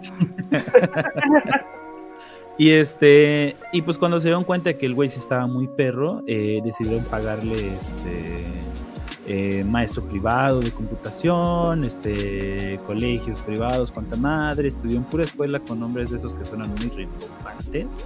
Este Y pues obviamente entró a Harvard sin problemas, ¿no? Y en su, esto es como muy mamador, que en su solicitud él afirmaba que podía leer y escribir francés, hebreo, latín y griego antiguo, además de ser capitán del equipo, del equipo de esgrima, o sea, ñoñísimo. Este. y este. Y antes de entrar a, Harvard, cuando tenía 18 años, él ya había creado una aplicación para escuchar música. Eh, junto con un compañero suyo que se llamaba Adam Angelo que después este, fue jefe técnico de Facebook. Y esta aplicación se llamaba Synapse Media Player. Y lo cagado es que este, todo el mundo se la quiso comprar porque resulta que los algoritmos para recomendar música eran muy buenos, mucho mejores que, que los que estaban en el mercado en el momento. Y entonces todo el mundo, Microsoft, Apple, todos le querían comprar y el güey dijo que ni pito, no vendió ni madres y mejor la subió gratis a la red para que todos la pudieran descargar de forma gratuita. Este... pedo. después, este, después empezó a estudiar en, eh, todavía en, en Harvard y este, con sus compañeros de, eh, del cuarto del, del, dormitorio empezaron a hacer la red de Facebook. Ahora, aquí esto no es de, de, dimes y diretes, esto es una investigación profunda que hice cuando vi la película de Social Network. no, este, pero sí es, es sabido que el, eh, otra, otros compañeros que estaban haciendo otra empresa para hacer otra red social le pidieron ayuda con el código porque él era muy bueno programando y casualmente él tardaba mucho en programarlo y tardaba mucho en ayudarles y tardaba mucho en ayudarles hasta que pum mágicamente apareció este apareció su propia red social y entonces estos cabrones pues se envergaron con él y lo demandaron pero a la hora de la hora este la pinche demanda no este no pegó. De dónde viene la idea de este de Facebook él empezó haciendo una, aplicación eh, para que la gente pudiera escoger los cursos que iba a tomar en Harvard. Con esto que les platicaba yo de que la universidad no es como acá, ¿no? Sino que allá tú puedes elegir qué materias tomar y cuando consigas suficientes materias respecto, digamos, a negocios, pues ya eres máster en, negocios, ¿no? Y si estudiaste materias relativas a la historia, pues máster en historia. El caso es que para que tú eligieras los cursos de los maestros más chingones, así, con base como en, las experiencias de otros alumnos. Y empezó como con esta red. El pedo es que este Harvard le cerró la pinche aplicación diciendo que estaba tomando este información privada. Y este güey se encabronó y entonces como entre ocio y entre eso sacó su pinche este, aplicación llamada FaceMash que básicamente era como el sexy o no de nuestros tiempos. Entonces, este, Andale. se chingó todas las fotos. Pero fue porque del, lo, lo, dejó una novia, ¿no? Y el vato se encabronó y empezó a poner así como, a ver, ¿cuál está mejor, esta morra o esta morra? Y así. Es, eso no sé si es de la película, pero sí hizo eso así como de cuál está más chida y entonces todos votaban. Y de ahí empezó a surgir la idea para hacer este... Tinder. Para hacer el, el Facebook, ¿no? El Tinder, nah, el, el Facebook. Y este... Y, y, pues ya, obviamente Facebook empezó a pegar. Luego estos cabrones a los que él había dicho, este, o los que aseguraban que les robaba la idea que se llamaba Connect You, eh, terminaron asociándose con MySpace. Y al principio sí le ganaron el brinco, porque eh, Facebook empezó solamente para los este, miembros del Ivy League, que es como este eh, grupo de, de universidades del más alto nivel, ¿no? Entonces, este, conforme empezaron a crecer y empezó este, a crecer, llegó un momento en el que tuvo que abrir, digamos, para todo el mundo y al cabo de tres años, pues ya tenía más de 5 millones de usuarios este, en la pinche red. Entonces se volvió un mega boom. Obviamente destrozó MySpace, que se quedó ahí nada más para los emos y este... y, y, que ya nadie se acuerda y los que se acuerdan no quieren reconocer que tuvieron MySpace. Y este. Yo no tuve, pues, yo tuve Hi-Fi. Yo tuve Hi-Fi también, Hi-Fi. Ah, también, sí, es cierto. Esa madre, ¿quién empezó... la creó, güey? Alguien, a ver, del auditorio que nos diga quién creó Hi-Fi, güey. Fíjate que eso sí no sé. Y este. Y pues ya. Eh, lo, obviamente, pues ahí vinieron. Eh, este cabrón tuvo eh, dos veces demandas. Primero, cuando apenas estaba empezando Facebook, tuvo una demanda porque eh, descubrieron que el güey le había pasado información de los usuarios a sus cuates, así como de huevos, ¿no? Ah, mírate, güey.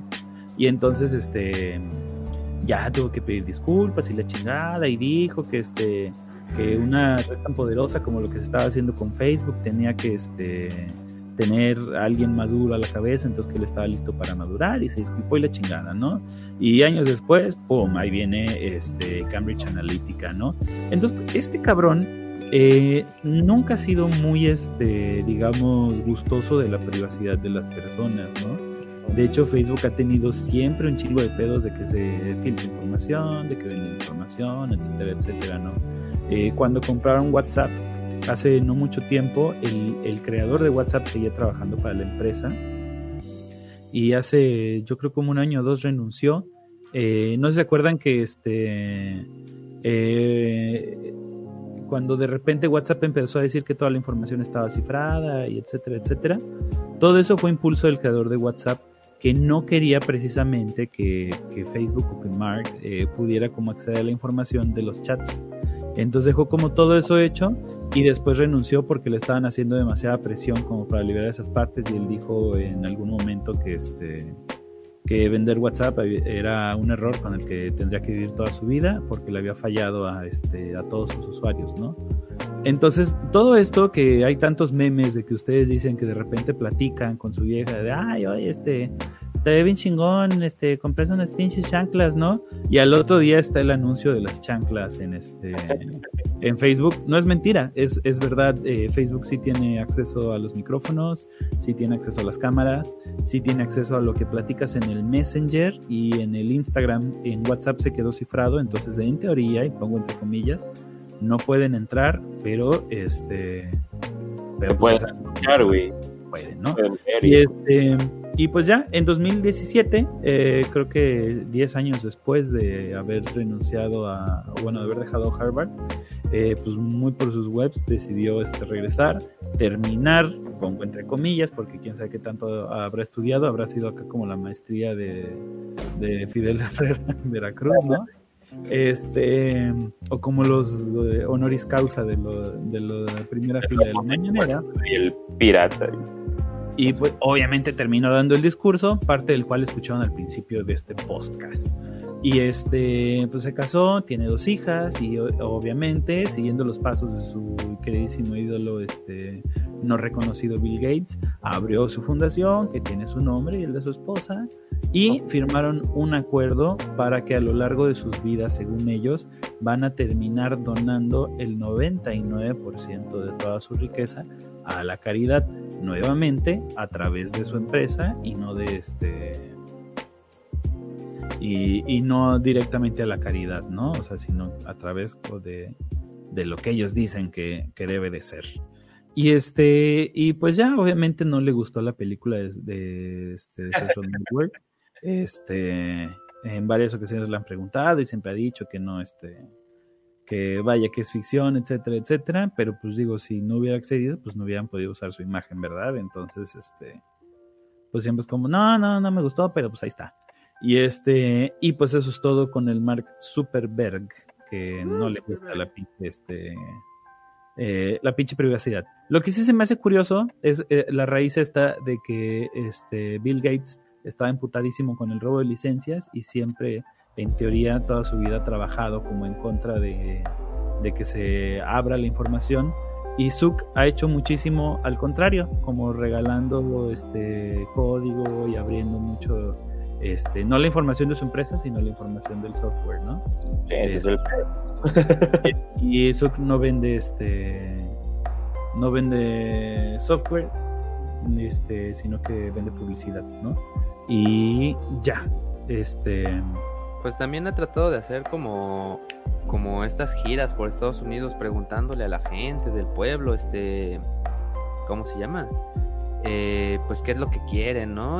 Cómo, cuáles son sus formas de utilizar el internet y la chingada. Según este güey hizo la campaña, este, pues como para poder mejorar el servicio de Facebook, ¿no? Lo que dicen muchos es que se estaba preparando, este, eh, que se estaba preparando para, eh, ¿cómo se llama?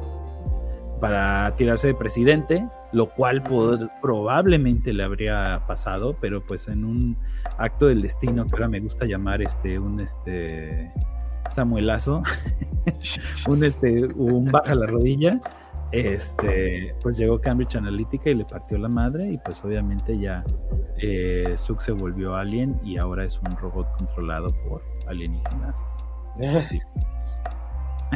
y este, y, y ya, y fíjense que este otra historia que está bien padre, ya como yéndonos a México, y hace rato que hablan de la mentalidad de tiburón, es este de Shark Tank. Me puse a investigar, eso no lo metí en la, en la escaleta, pero me puse a investigar un poquito la historia de Arturo Elías Ayub, que es uno de los, este, de los tiburones.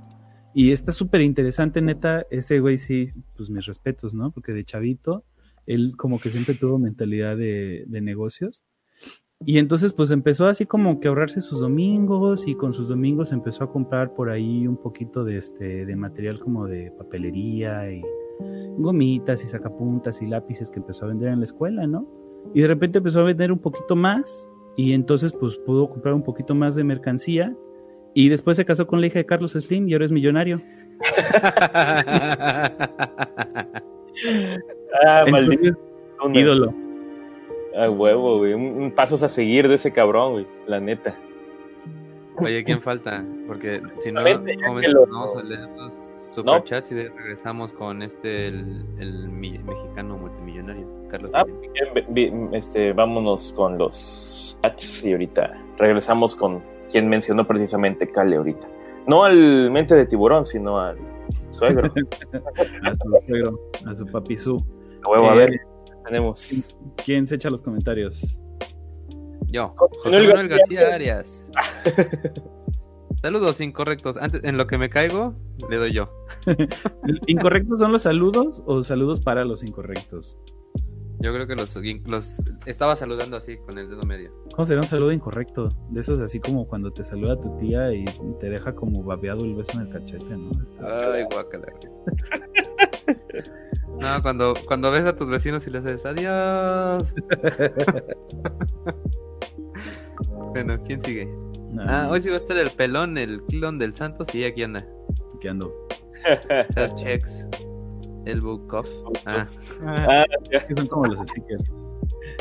Adrián Mora, saluda racita incorrecta. El Pasquín buena onda que no se rockstarea. Aún no, hasta que se suscriban y seamos más de mil. Suscríbanse, cabrones. Por cierto, ya estamos llegando a los 800 suscriptores. Uh, gracias. Sí, somos 800, gracias. Banda, donde quiera que estén, los agradecemos. de mi cochino dinero. Ángel Cepeda, ¿van a dar tips para emprendimiento? Fíjense que, que no. Yo no sé ni ahorrar, cabrón. El si, si, vieran mi cuenta de banco. El tip más importante es tener papás millonarios y ya. No, fíjense que sí, yo, yo pienso que sí dar así como, o sea, estoy platicando con una prima que medio coachea el asunto. Cásate con una este hija de Steam. ¿Qué más quieres? y mencionaba que, pues sí, ha hecho una investigación un poco exhaustiva de la vida de estas personas, ¿no? Y tienen así como, pues son güeyes que llevan una agenda muy, pues muy bien llevada, o sea, tener todo apuntado para que nada se te pase, ¿no? Ni una llamada, ni un nada. O sea, estar bien atento de lo que tienes que hacer. Este, pues son personas que todos los días están estudiando, más o menos como nosotros para el podcast, que todos los días, o sea, esos güeyes como tú decías, ¿no? Antes de antes de dejar la escuela, pues ya tenían una semillita ahí plantada, ¿no? Ya tenían idea de lo que querían hacer. Entonces estos güeyes, ah, pues me interesa este Neuralink, pues sobres pues ahí voy todo el día, güey, todos los días estar investigándole, investigándole. Para esos güeyes, pues los, los, los fines de semana, pues no mames, siguen trabajando. Esos güeyes trabajan más de ocho horas, ¿no? Este, y no se están quejando como nosotros. Y pues también así como que le dan un espacio más grande al trabajo que a la familia, ¿no? Y, y también me comentaba ella que, que, pues sí, nosotros vemos como en muchos casos, eh, pues que muchas de las decisiones que estos güeyes toman son como, pues culeras, ¿no? Pero, pero este, pues dice ella, pues sí, pero al final de cuentas, aparte de velar por ellos, pues ellos están velando por la gente que trabaja para ellos, ¿no? Aunque muchas veces, este, pues también se pasen de lanza con sus trabajadores, pero pues al final de cuentas llevan, ándale, Elon, Elon Musk pero al final de cuentas llevan a cuestas pues el montonal de gente que está detrás de ellos. Entonces, pues sí. Y dependiendo de ellos. Digamos, ah, exactamente. Digamos que como tips de emprendimiento, pues tienes que ser muy responsable, ¿no? Tener una tarea, una, perdón, una meta fija, bien planteada, ¿no? No aventarte como el borras a, hacer un pinche podcast sin tener micrófonos ni nada. Este. Perdón, güey. Ya, el mes que viene, güey. más que lleguen los superchats. No más que lleguen los superchats. Sí, ¿no? Es como, como echarle muchas, muchas ganas y estudiar mucho. O sea, siempre tienen como muy presente eso, el estudiar. O si no sabes todo, eh, hay una, ¿cómo se llama? Este, pues una historia ahí de, del primer cabrón del que estuve hablando hace rato. Este, en el que se supone que un güey así le dijo, no, usted se cree mucho porque tiene mucho dinero y este... Pero pues usted no lo sabe todo. Y le dijo, a ver, cabrón, pregúntame lo que quieras, cabrón. Y ya este que le dice, a ver, ¿no? Este, ¿cuánto es? ¿O qué es tal cosa? Una pregunta así súper difícil. Y ya dice, a ver, aguántame. Que agarra un teléfono y que le marca a alguien de los de su empresa. Oye, cabrón, ¿qué? ¿Qué significa esto? ¿Qué es esto? Ah, pues tal, tal, tal, y ya le dio la respuesta, ¿no? O sea, pues aquí lo que, lo que menciona es que pues te relaciones con gente que sabe de lo que vas a hacer y pues a final de cuentas, este, si puedes contratarlo mejor, porque lo que tú no sepas, pues te tienes que apoyar en alguien más, ¿no? Hay que aprender a delegar. Sí, yo lo que, lo que diría del emprendimiento es este, es difícil. Para empezar, eh, estos güeyes sí son genios, ¿no? O sea, la este, neta, sí. Como les estos cabrones, este, escribían sistemas operativos en 20 días, hacían pinches, este, eh, códigos y, este, y sistemas de comunicación para desayunar, nada más porque sí, a sus pinches 12 años, ¿no? O sea, este tipo de cosas que, pues la neta es que sí son eh, muy, muy, muy inteligentes en lo que hacen. Y obviamente esa no es la única razón, ¿no? Porque seas chingón, ya te vas a volver este eh, multimillonario, ¿no? Sino que además, obviamente, necesitas de una estructura, necesitas de este eh, de conocimientos, de derecho, de liderazgo, etcétera, etcétera, etcétera, y mucho más. Sí creo yo que se puede emprender tal vez con poco dinero, las historias que te cuenten del güey que empezó con un carrito de tamales y terminó este eh, ganando miles de millones, normalmente no son ciertas, ¿no? Más bien el mercado necesita de estos emprendedores que vayan y tiren su dinero para que estos cabrones se vayan haciendo más ricos. Todos empezaron con cuna de oro. Este, efectivamente todos empezaron con una riqueza menor a la que tienen ahora, pero todos empezaban ya con cuna de oro, ¿no? Este, Menos la Fanta presidente. Ese güey con mucho más dinero. Y, nada más este otro dato curioso, nos ponen a estos precisamente jóvenes emprendedores que se hicieron multimillonarios como este como Besos, como Zuckerberg, como Musk, este como Gates, que todos, ay, muy jóvenes y la chingada y eso, pero la verdad es que, eh, por lo menos en Estados Unidos, de las empresas exitosas o de los emprendedores que han logrado emprender exitosamente, todos han sido mayores de 40 años y tiene que ver con que ellos ya tienen un trabajo estable, ya tienen este, eh, ingresos, ya tienen resueltas sus necesidades económicas y entonces pueden emprender sin miedo de que se les acabe el ingreso porque ellos viven de otra cosa.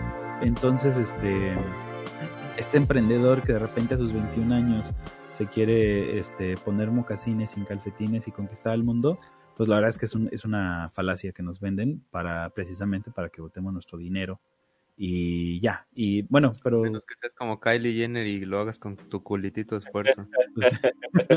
pero, pero este, también creo que sí puedes hacer una empresa exitosa teniendo suficiente disciplina mental cosa que no tenemos, y preocupándote más por el proceso que por el resultado, ¿no? Entonces, este, no sé si despertarte temprano y que todo tu guardarropa sean jeans con playeras este, eh, del mismo color te vaya a servir, pero este, pues la disciplina mental es buena, ¿no? Y seguramente te va a servir para hacer el proyecto que tengas en manos. Y ya. Y estudiar. Luzma, saludos, Luzma, gracias por tus saludos. Luzma. Gracias, te queremos. José Manuel García Arias, espero pronto ser Patreon. Nosotros también esperamos. Nosotros también esperamos. Saludos, saludos. Y luego libros para todo público. Hola chavos, saludos cordiales desde Oaxaca City. Buenas noches para todos. Ay, Oaxaca, primer mundo, a huevo. Saludos al primer mundo de Oaxaca. ¿Quién sigue? ¿Quién sigue? Cristian Geme. Ah, acá lo tengo. Cristian, Cristian. Ay, güey. Mi programa favorito. Sí, saludos, un saludo a todo el personal del Cristian favorito. A huevos. síganlo en Spotify, este cabrón, a Cristian Guevara, precisamente, el libro mudo de su disco. Escúchenlo, está una chulada el disco. Ah, oui, Luego Adrián Mora Bellinas dice: Sin miedo al éxito, pura mentalidad de tiburón, papá. Así es. Al éxito, paps. Eso, eso, yo creo que por, por, eso, esa frase la usa cuando ligó a su. a la hija del Slim, güey, me cae. Manuel Aquí dice, atrás del gal está apagando y pidiendo una luz, ¿es normal? No, güey, está todo apagado. Ah, hace rato sí estaba parpadeando. Ah, ya sé, era, esto del Illuminati era de este, ¿de quién estabas hablando tú? ¿De Rockefeller? No, de... Ah, sí, de Rockefeller. Rockefeller. Te brincaste este. Léete los cuatro acuerdos. Esa es pura mentalidad de tiburón, papá. Ah. Ese güey pudo adueñar de una especie animal y son los ostiones Rockefeller. ya ves, güey, el perro. Saludos, primo, hasta Playa del Carmen sufriendo. Arturo. Oigan, sí es cierto, hoy es cumpleaños del Yayo. Felicidades, Yayo. Por eso no está aquí. no, güey. Acuérdense que no nos recordamos a propósito porque no estaba aquí, güey. Ah, Digo. Saludos, Yayo. Una fuerte abrazo. loca. Una pregunta fuera de lugar. ¿Me podrían decir cómo conseguir o conocer a las figuras políticas más relevantes en el México de hoy en día? En general, ¿cómo saber más de mis representantes políticos? Dice cómo seguir, no cómo conseguir, güey. Este.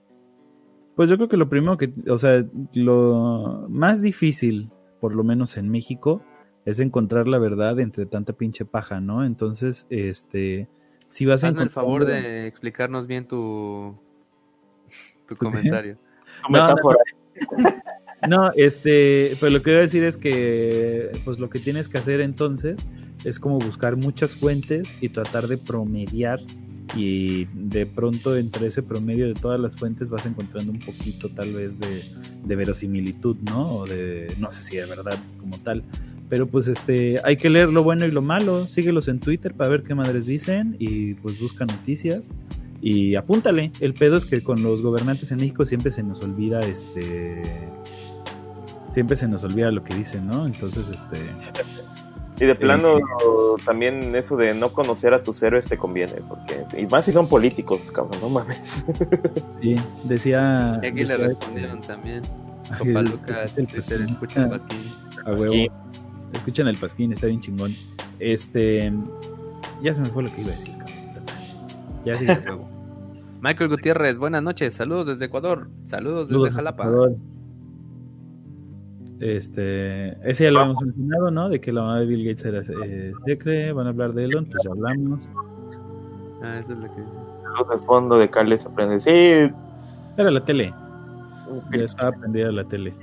Los espíritus. Ah, el plan natural de, de, Jeff Bezos debe estar mamadísimo nivel mastodonte por el error que cometió. Sí, güey. cabeza. O sea, debe estar dando ahí con los de IBM cuando decidieron no comprarle a, a Cristian, este... igual.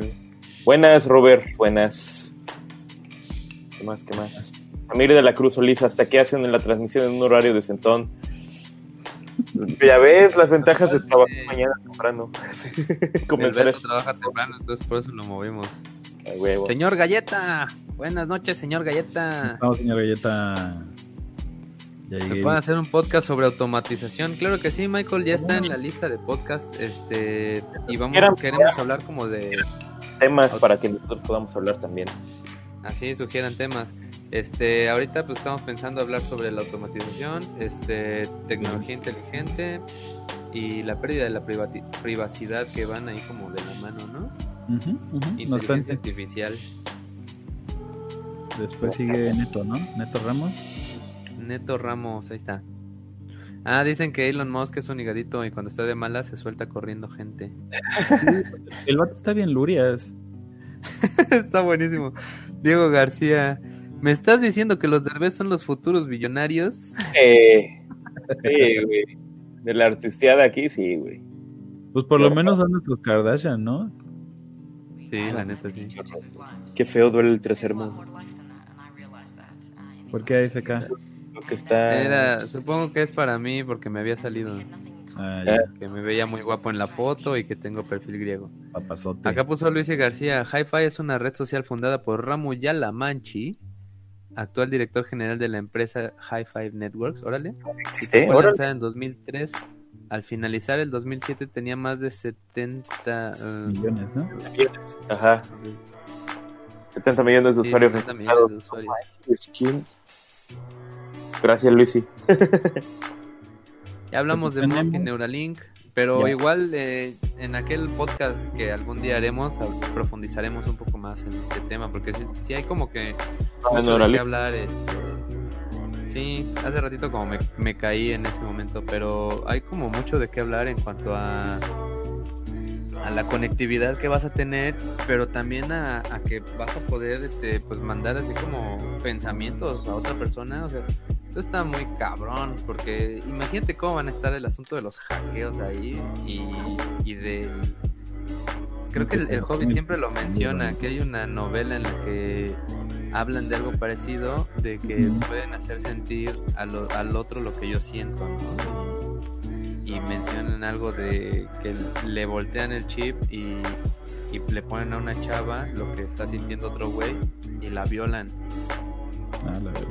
A la Sí, madre. pues, es muy interesante el asunto y, y hay como mucho de dónde cortar, ¿no? Y es, y es curioso también que el mismo Elon Musk está hablando de Neuralink, pero al final de cuentas también ese güey está como un poco en contra de la, de la inteligencia artificial y dice que la inteligencia artificial va a voltearse contra nosotros y está haciendo estas madres, ¿no? Que es como controlar nosotros a las inteligencias artificiales o a las computadoras o a cualquier otro dispositivo. El fin, pensamiento aunque- igual. Exactamente. ¿Ya ven cómo se hace daño? ¿Cómo compro este podcast? Ya ustedes compraron mi gala, ahora me toca a mí comprarlo. Los cancelados, saludos cancelados. Saludos a nuestros primos espirituales que cambiaron su logo, ¿no? Ay, creo que sí. Por cierto, hay que hay que ver cuándo hacemos ahí alguna colaboración con estos vatos. Y Para ya, que hablemos de... Propónganos ahí un tema ustedes por Twitter. Jorge Ramírez dice, paso a dejar mi like, perros, los escucho en la semana. Eso, a huevo. Jorge, gracias. Ah, programa. te amamos, Magdiel. Vamos, Cristian, Programa gracias. Mi programa favorito. Mira el Mac. Maximiliano Bautista, no me hice fir- rico firmando cheques. Es Muy buen capítulo de Los Simpsons. Muchachos, compren la empresa. Este. Turbias, supongo, tiene beneficios del Estado. Sí. Güey, todos los ricos tienen cosas turbias y beneficios del Estado. Nada más que todo. no sabemos bien. Hay que emprender una Hay que network. aprender una network. Cuenten sus monedas. Jorge Ramírez, Musk se hizo rico porque su familia es rica. Extrajeron minerales de África durante muchos años dejando jodida a la comunidad. Googleenle raza. Pues sí, eh, Es lo que hablamos, también- como todos empezaron, este. eh, pues ya En siendo millonarios. Eh, O sea, no se hicieron ricos de la noche a la mañana y no empezaron vendiendo tamales aquí en la esquina. Ah, mira aquí dice los cancelados, no sean tacaños y donen pal checo en Palcheco, Patreon, son Patreon, 20 Era pesos. ¿no? Ah, Palcheco. Sí, cáiganle vatos al Patreon, es Incorrecto Podcast, ¿no? Patreon diagonal, na- patreon.com diagonal Incorrecto Podcast. Estos son varios seguidos de Capitán Emo que se hablan acerca de la explotación sistemática en todos los escaños de empresas medianamente importantes No y las de la meritocracia y su impacto.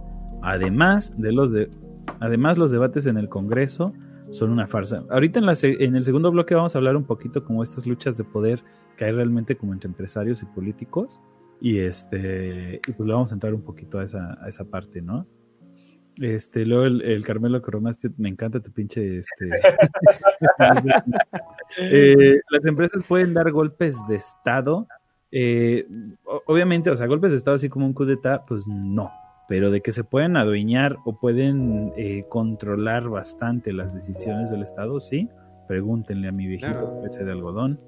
Pues también ahí lo que platicábamos al inicio de este Rockefeller, adiós Beto, de este Rockefeller, ¿no? Que pues tuvo tantos nexos con tantos presidentes que estuvo inmiscuido en muchísimas este, acciones de Estado, ¿no? En muchísimas políticas públicas. Trataron de hacer una, una, pues no sé si analogía una mención ahí medio pedurra en House of Cards. Este, vean la primera temporada, es muy buena. esa, esa pinche serie empieza muy chingona y va en declive, va en declive, va en declive hasta que vale madre, no la terminen de ver este... Hasta que metieron a la cárcel a ese güey, ¿no? O lo acusaron cuando menos. No, lo, lo, pues no se los voy a contar, pero este, pero vean la primera temporada, la segunda están chidas y ahí hacen más o menos eso, como el güey aspira a conocer a, estos vatos, ¿no? Y entonces tiene que conseguir un millonario que lo lleve y todos lo ven como el pobre diablo ahí como, ay no, es un pinche presidente pedorro, sácate la verdad, Porque este, obviamente para ellos pues es un pinche don nadie, ¿no? ¿Quién sigue? Eh, igual el mismo Carmelo. Oye, se me hace que Carmelo Cromastio, su segundo apellido es Rico, ¿no? Yo creo porque dice saludan a mi tía Alma Marcela Rico. pues ya está Alma Marcela Rico Silva de Alegría. Este, muchos saludos. Alma Marcela Rico Silva, Silva y dicen que es de Detroit. Neto Ramos, ah, la, película, que, dijo del Hobbit se llama Stranger Days, está muy buena. Muchas gracias. Siempre hay alguien aquí que dice que sabe lo que queremos decir. ah, huevo. cancelados, ahí nos habla Mephisto desde Cuesta Personal. Ya estás, vato. Y que les devolvamos a su abuela. Pregunta Isla. Isla algunos de nosotros nos consideramos liberales. ¿Qué opina un liberal sobre los billonarios? Mm, yo tengo una, respuesta un poco complicada. Ah, entonces pásate el otro. no, dale, dale. No, eh, no me considero liberal como tal. O actualmente es que siento que es más bien un proceso. Creo que efectivamente la libertad es un valor fundamental de la humanidad pero creo que no estamos listos para llegar al, liberalismo para hablar de eso. absoluto, ¿no? Entonces, este, que sería como la desaparición del Estado y como la verdadera anarquía. Entonces, creo que en lo que llegamos ahí necesitamos madurar como sociedad, porque si hoy por hoy desapareciera el Estado, este, pues todo el mundo estaría ahí, este, matándose y violándose y robándose la chingada, porque así somos, güey, porque es, este, así de pendejos estamos como sociedad. Entonces, hasta que lleguemos ahí, mm, yo no abogaría por, por, este, por una libertad absoluta, ¿no? Creo que primero tendríamos que aprender a, madurar como sociedad, a trascender esas pendejadas y después entonces podríamos este, eh, buscar el liberalismo. Entonces, en este momento, para la ciudad en la que estamos, pues no, se ha puesto por la regulación de Estado igual lo comentábamos en el capítulo con el búho para que nos esté viendo este en diferido, pues por ahí va a aparecer el, cosito arriba. Este pues la verdad es que para que haya un liberalismo que valga la pena debe haber como muchísima ética, ¿no? Y pues misma que no hay y y ya, Ahí lo hablamos más. Este... Hay que ahondarlo más despuesillo. ¿Y ya qué opina un liberal de los billonarios? Pues, ah, los liberales son los, los billonarios, ¿no? O sea, los billonarios son liberales, los liberales quieren ser billonarios y el liberalismo es lo que los ha hecho billonarios. Entonces, este, pues es como hablar eh, de pedo con caca, ¿no? Este, nada más, eh, cosa muy curiosa que ya lo había yo comentado en el podcast de, de, este, de Libertad cuando vino el Marte este era esta parte es muy cagado como bueno no me acuerdo si fue en ese o no el neoliberalismo pero el punto es que es muy cagado como toda esta gente eh, abogan siempre por el liberalismo, ¿no? Y entonces este, eh, están siempre como eh, exaltando la libertad como la virtud más importante de la humanidad. Sin embargo, ellos en sus propios grupos y en sus propios ecosistemas no son tan liberales. O sea, si, si tú tienes la oportunidad de irte a meter a, a una pinche colonia de, de ricos, ¿no? Digamos, ni siquiera vamos a hablar de, de estos multimillonarios, pero vas a ver que hay un chingo de reglas, y con un chingo de reglas me refiero a un chingo de reglas que, que si tienes que regar el pasto a tal hora, de tal manera, que si caminas por la Ah, banqueta esta, que si no sé qué, el perro, que la luz, que el coche, que la chingada, todo está bajo una libres. serie estricta de reglas. De hecho, este, hay toda esta eh, teoría medio conspiranoia de que estos grupos de los que hablaba el René como del Rockefeller, está este el, el Boston Party, creo que se llama, en donde precisamente está Bill Gates, en donde está Mark Zuckerberg, y este, en lo cual se rigen bajo eh, un código muy estricto de comportamiento, casi casi como el este, como el código de comportamiento de la América, güey.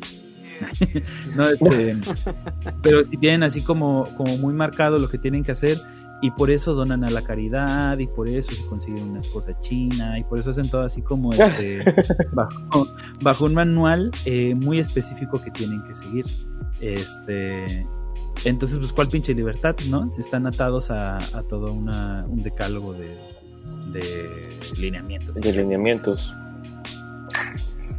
Este Va, va, va. de Next, next. gracias por los podcasts los escucharé Nos mañana mañana. Mañana te vemos. Sí, te queremos. Eh, y ya, este, a ver rápido nomás para terminar los cancelados, a chingar. Eh, Todos estamos todos viendo la anarquía sería la supervivencia del más fuerte. Yo solo me encomendaría a Dios, viva Cristo Rey.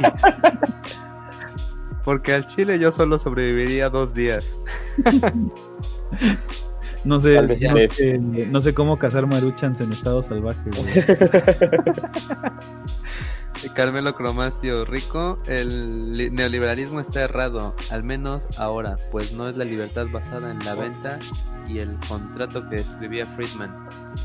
Sí, pues es eso. Y obviamente siempre van a salir los liberales a decir, no, es que ningún estado se ha aplicado en el liberalismo realmente. Siempre hay eh, medidas este, de gobiernos que apoyan a unos y otros no, y etcétera, etcétera, ¿no? Entonces siempre está esa defensa y todos van a decir que el capitalismo nunca se ha aplicado realmente y otros van a salir a decir que el comunismo tampoco. Y yo me preguntaría si no es eso ya un signo de, de fallo, ¿no? si, si no se puede implementar el puto sistema propuesto porque la corrupción o porque las chingaderas salen, pues tal vez ya desde un principio pues el sistema ya está ya está jodido, ¿no? Así es. Y ya el último que vamos a leer por ahorita, eh, igual de Carmelo, eh, las donaciones a la caridad son lavados de conciencia y reducción de impuestos.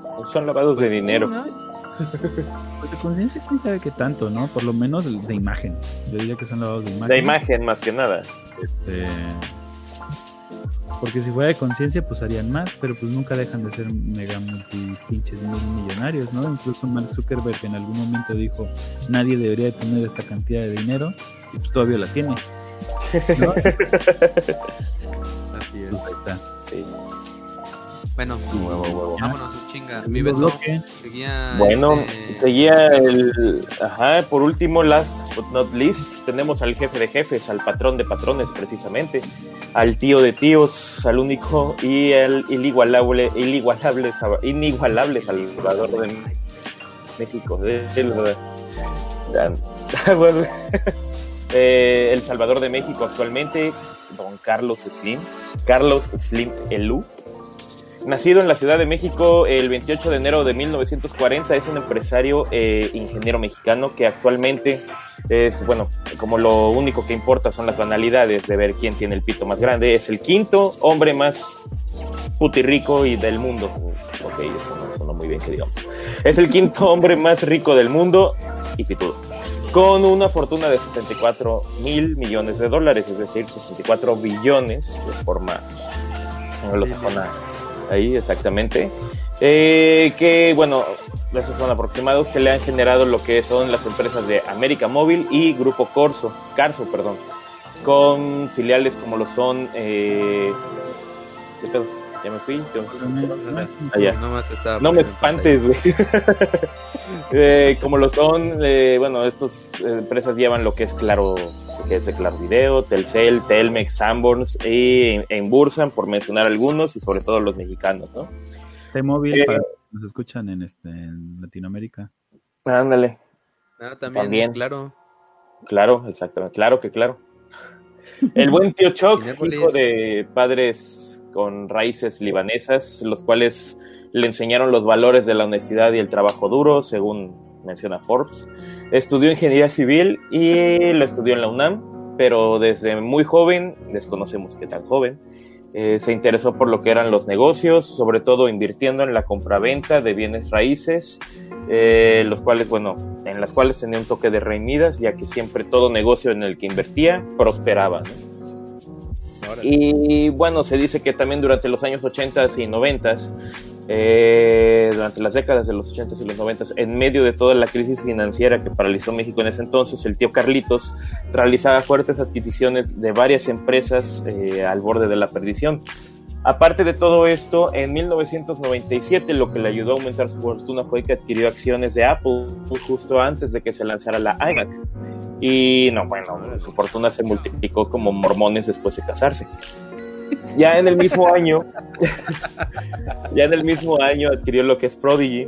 Eh, no sé si lo recuerdan, cómo lo anunciaban y todo. La, era una empresa dedicada a dar servicio de Internet en Estados Unidos, pero juntándose con Microsoft, ya ven que entre ricos hacen compadrazgos luego, así con Bill, por ejemplo, Bill, Bill Gates, lo transformaron en lo que es lo que llamamos ahora Infinitum de Telmex. ¿Sale? Todo esto es ahora sí un breve resumen de lo que fue el, eh, ápice del neoliberalismo en México, es decir, de cómo el tío Carlos, el Carlos malo, ahora en este caso, de este cuento, el anti-Carlos, eh, Carlos Salinas de Gortari y su equipo de villanos pretenciosos vendieron todas las empresas que eran propiedad del gobierno mexicano, por eso Slim dicen que se hizo tan rico, ¿no? Precisamente. Todo, pues precisamente para ganar un poco más de varo y poder pues vivir en Dublín sin pedos. Al final, perdón. Al final le dieron un monopolio a ese cabrón, y bien cabrón, que era el, de, la telefonía en México. Por eso es la defensa que hacen del, del neoliberalismo, ¿no? Porque sí, efectivamente, el neoliberalismo busca que el Estado no tenga participación en el mercado. Entonces, todas estas cosas que son como mercadeables, digamos, como transportes, comunicaciones, energía, etcétera, eh, para el neoliberalismo, para el tratado neoliberalista, pues deberían de ser este, privadas, ¿no? Y, y entonces, eh, según porque con esto van a promover este, eh, la inversión, pues, sí, la inversión privada. El pedo aquí y, por eso decía que es como lo que siempre hacen para defender el neoliberalismo. El peor es que efectivamente abrieron el mercado comunicaciones, teléfonos de México, pero se lo vendieron a un solo cabrón y además hizo un contrato de exclusividad por no sé cuántos pinches este, décadas, ¿no? Entonces, durante el tiempo, sí era una empresa privada, pero solamente ellos podían vender telecomunicaciones. De hecho, hasta la fecha, o sea, lo, no es que se haya roto el monopolio, lo que pasó fue que, este, recordarán que empezó a llegar primero el Internet, porque el contrato decía que era de la exclusividad de líneas telefónicas. Entonces mm. empezó a llegar el Internet y empezó a haber ahí como algunas empresas y después Prodigy tuvo como que contrarrestar porque estaban llegando algunas empresas de proveedores de Internet y estos cabrones lo que se les prendió el chip y decir, oye, ¿y por qué no meto teléfono por internet? Y entonces hubo una demanda legal porque Telmex trató de detenerlos, alegando que ellos tenían la exclusividad de líneas telefónicas. Y ellos dijeron, no, no, no, yo no estoy vendiendo líneas telefónicas, yo estoy vendiendo llamadas por internet. Y a través de ahí fue donde se fueron haciendo las cosas. Ahora las líneas telefónicas ya no existen, ya este todo el internet es a través de este de línea óptica, y esas madres y este y se acabó, pero no es porque se haya acabado el contrato, es porque las otras empresas encontraron una forma de entrar. Ah. No, pero también este, ya después hubo un momento que, que se hubo una reforma en la ley de líneas telefónicas y yo me acuerdo que pinche Telcel le tuvo que vender una parte del mercado a Usacell, ¿no? Sí.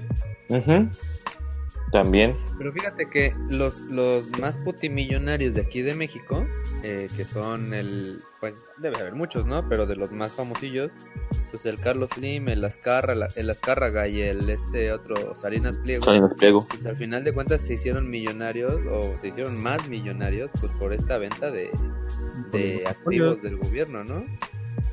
Pues ustedes, ustedes se acuerdan cuánto tiempo tardó en entrar este un canal nuevo, aparte de Azteca y de Televisa. Sí, no manches. Y valió pito. Quedan de. La puta ya se me olvidó el pinche nombre. Y apenas Siguen ahorita. habiendo. están- ¿Eh? Y siguen estando, digo, ahorita que entró los de imagen, o sea, de tele abierta está imagen, Televisa, TV Azteca, multimedios en algunos estados y alguno Pero- pedorrín canal de... Pero todo eso fue hasta la, hasta la reforma con este con Peña, que ya pudieron como abrir ahí el mercado. Pero pues sí, así, así la historia de Don Carlangas. Así es. Luego ya, este, siendo más rico que un bubulubo, el cabrón en 2008 compró el 6.4% de lo que es el New York Times. Algo así como 9.1 millones de acciones, que es igual a 123 millones de dólares. Y eso nada más dice que, ah, pues, precisamente para hacer crecer la fortuna, digo. Ya lo anterior era para que ayudara a la gente y que tuviera tecnología y pues, internet y cuanta madre, ¿no? Mira qué bondadoso el vato. Y bueno, miren, no será el más rico del mundo, pero al menos sí es el más rico de México. Y es tan rico y tan demuestra que, bueno, que es mexicano, que, bueno, ¿ustedes qué sería lo primero que se comprarían? Si, así como mexicanos que son, o que somos también, ¿qué sería lo primero que se comprarían si fueran multimillonarios? Una playera del Cruz Azul. Casi. Un taco de oro. Casi. Pues este cabrón se compró un equipo, bueno, es uh, no como tal un equipo de fútbol, pero sí es dueño del 30% de lo que son el equipo del Pachuca y del León. Así que Mm, Ah, sí. imagínate, Sí, este sí, cabrón cierto. todavía, aparte de ahí ingresa. Claro, no todo es fútbol y bueno, y dinero. También hay una que otra fiestecilla de caridad por ahí que no sé cómo nos las enseñan en las películas, donde la gente de caché se reúne para brindar lo que son, este, por ser cada vez más ricos precisamente y donar sus billetes viejos a los más necesitados en obras de caridad. Sus billetes viejos. Ah, huevo. Y no, pues ya en serio, Slim se ha dedicado a hacer de vez en cuando lo que es, este, bueno, una que otra labor filantrópica por ahí, de forma personal o incluso a través de sus fundaciones, múltiples fundaciones que tiene aquí en México, ya sea rescatando el centro histórico de precisamente el DF o creando institutos para combatir la pobreza y beneficiarlas en cuestiones de salud y educación. Y pues lo último, el último gran logro que hizo fue unirse con otras empresas para precisamente, no me acuerdo si era traer o, cre o fabricar la, la vacuna aquí en, Ah, a nivel sí, nacional cierto. o Latinoamérica, no sé, pero creo que nada más. AstraZeneca. la Ándale, con argentina. Eso lo van a hacer a través de la Fundación Carso, que sí está, está muy perra, porque precisamente como decías tú, la fundación se enfoca muchísimo en lo que es este educación y salud. Entonces, este, a través de la fundación es que van a traer la, la pinche vacuna, ¿no? Este, y la, la antes que sí hacen un chingo de cosas, ahí sí tengo que reconocerles que a través de Fundación Carso hacen un chingo. Sí, como que sí se les ve que están más activos que otras este, fundaciones y, ¿cómo se llaman? Otros politicuchos que deberían de estar trabajando en ello. Y, y falta hablar del pinche Museo Sumaya, que básicamente Ah, pues fue un museo que se construyó este cabrón para presumir su, col- su colección privada. Sí, Entonces es un puto museo. Así es. ¿de ¿Cuántos pisos tiene? Son, creo que cinco pisos, ¿no? Este, Vale, verga, yo soy arquitecto y no lo conozco, ¿tú crees? no mames. No, sí estás cabrón. Este, la, la neta el museo está muy chingón y en la parte de hasta Sí, arriba tiene toda una colección de Rodán, este, originales. Este, No como ellos le llaman, ¿cómo es esta madre? Como réplicas originales, ¿no? Porque son cuarto de juegos. Ah. No, o sea, porque de los mismos moldes eh, Sí. hacen como nuevas fundiciones, ¿no? Mm. Entonces, este, eh, digo, pues, eh, da coraje saber que es la colección privada de un cabrón, pero pues, tiene una copia de la piedad y tiene una pinche puerta del infierno bien chingona. Este, Ah, Ah, no pero está en su cuarto, ¿no? y ya. Y ya, Algo- pues ahí acabamos con Slim, no sé. Ah, este, pues ya vamos a una serie de preguntas que igual estaría bueno que las personas que nos están viendo nos contestaran por ahí. Sí, que nos pongan Este, también en los comentarios. ¿Qué tan ético es hoy en día o en cualquier época ser millonario, cabrón? Qué tan ético depende. Puta, dependería más que nada desde el inicio, ¿no? De cómo te comportes tú, más que nada. La ética va contigo. yo creo que hay varios puntos de vista ahí, ¿no? Uno sería de lo que hablábamos un poquito de cómo es que se volvieron eh, millonarios. Y lamentablemente en la historia de todos los, este, los multimillonarios de Forbes y todo eso, eh, tristemente yo no he encontrado uno solo que por lo menos, o sea, haya subido como que no tenga cola que le pise o que no haya hecho como este acciones este leoninas eh, para ser millonario, ¿no? Ya sea que chantajearon, ya sea que hicieron este eh, tratos este, muy cabrones, ya sea que se chingaron. Ya sea que reventaron el mercado para bajar los precios de algo y chingarse a alguien, ¿no? Entonces, eh, al parecer todos los, los mil millonarios, todos los millonarios, este, todos, todos, todos han, han hecho chingaderas para tener esa, esa cantidad de dinero, ¿no? Entonces, eh, puede haber millonarios eh, chingones, este, probablemente sí, ¿no? Este, quién sabe, no, no sé, pero por lo menos yo sí creo que hay como un límite, ¿no? Tal vez sí, con, con puro trabajo honesto, puedes llegar hasta un punto, ¿no? Pero a partir de cierto momento no creo que puedas llegar sin empezar a hacer este chingaderas con los gobiernos, sin empezar a este a chingarte otros para lograr exprimir la mayor cantidad posible de ganancia de a pesar de este o sea, para poder acumular la riqueza, ¿no? Entonces, la segunda pregunta sería si es ético hayas llegado como hayas llegado, si de repente de la nada te apareciera en tu ventana pinche Warren Buffett y te dijera, ten todos mis millones y te dejara ahí este te eh, toca como en Los Simpson que sueña con el aparato que todo el mundo tiene en la mano, incluso dos o tres. sí, o sea, si, si, si tocaran a tu puerta y abrieras y estuviera todo el dinero de, de Jeff Bezos, este, digo, para empezar no cabría en la calle, pero imagínate, ¿no? Este, ¿sería ético que te lo quedaras todo para ti y que lo acumularas? O sea, ese nivel de acumulación de riqueza es ético. Justo a eso iba. O sea, por, por cómo están las cosas en el mundo, por cómo está eh, pues ubicada eh, geográficamente la riqueza, pues para, para ese lado iba esa pregunta, ¿no? El, el si es ético ser multimillonario. O sea, está, está, cabrón, me caigo. está muy cabrón el asunto, porque, pues sí, ya siendo multimillonario, yo creo que, pues, tratas de ver la forma de cómo ayudar a los demás cabrones, ¿no? Pero no sé, es que creo que también aparte de ética se tiene que hablar como de justicia, ¿no?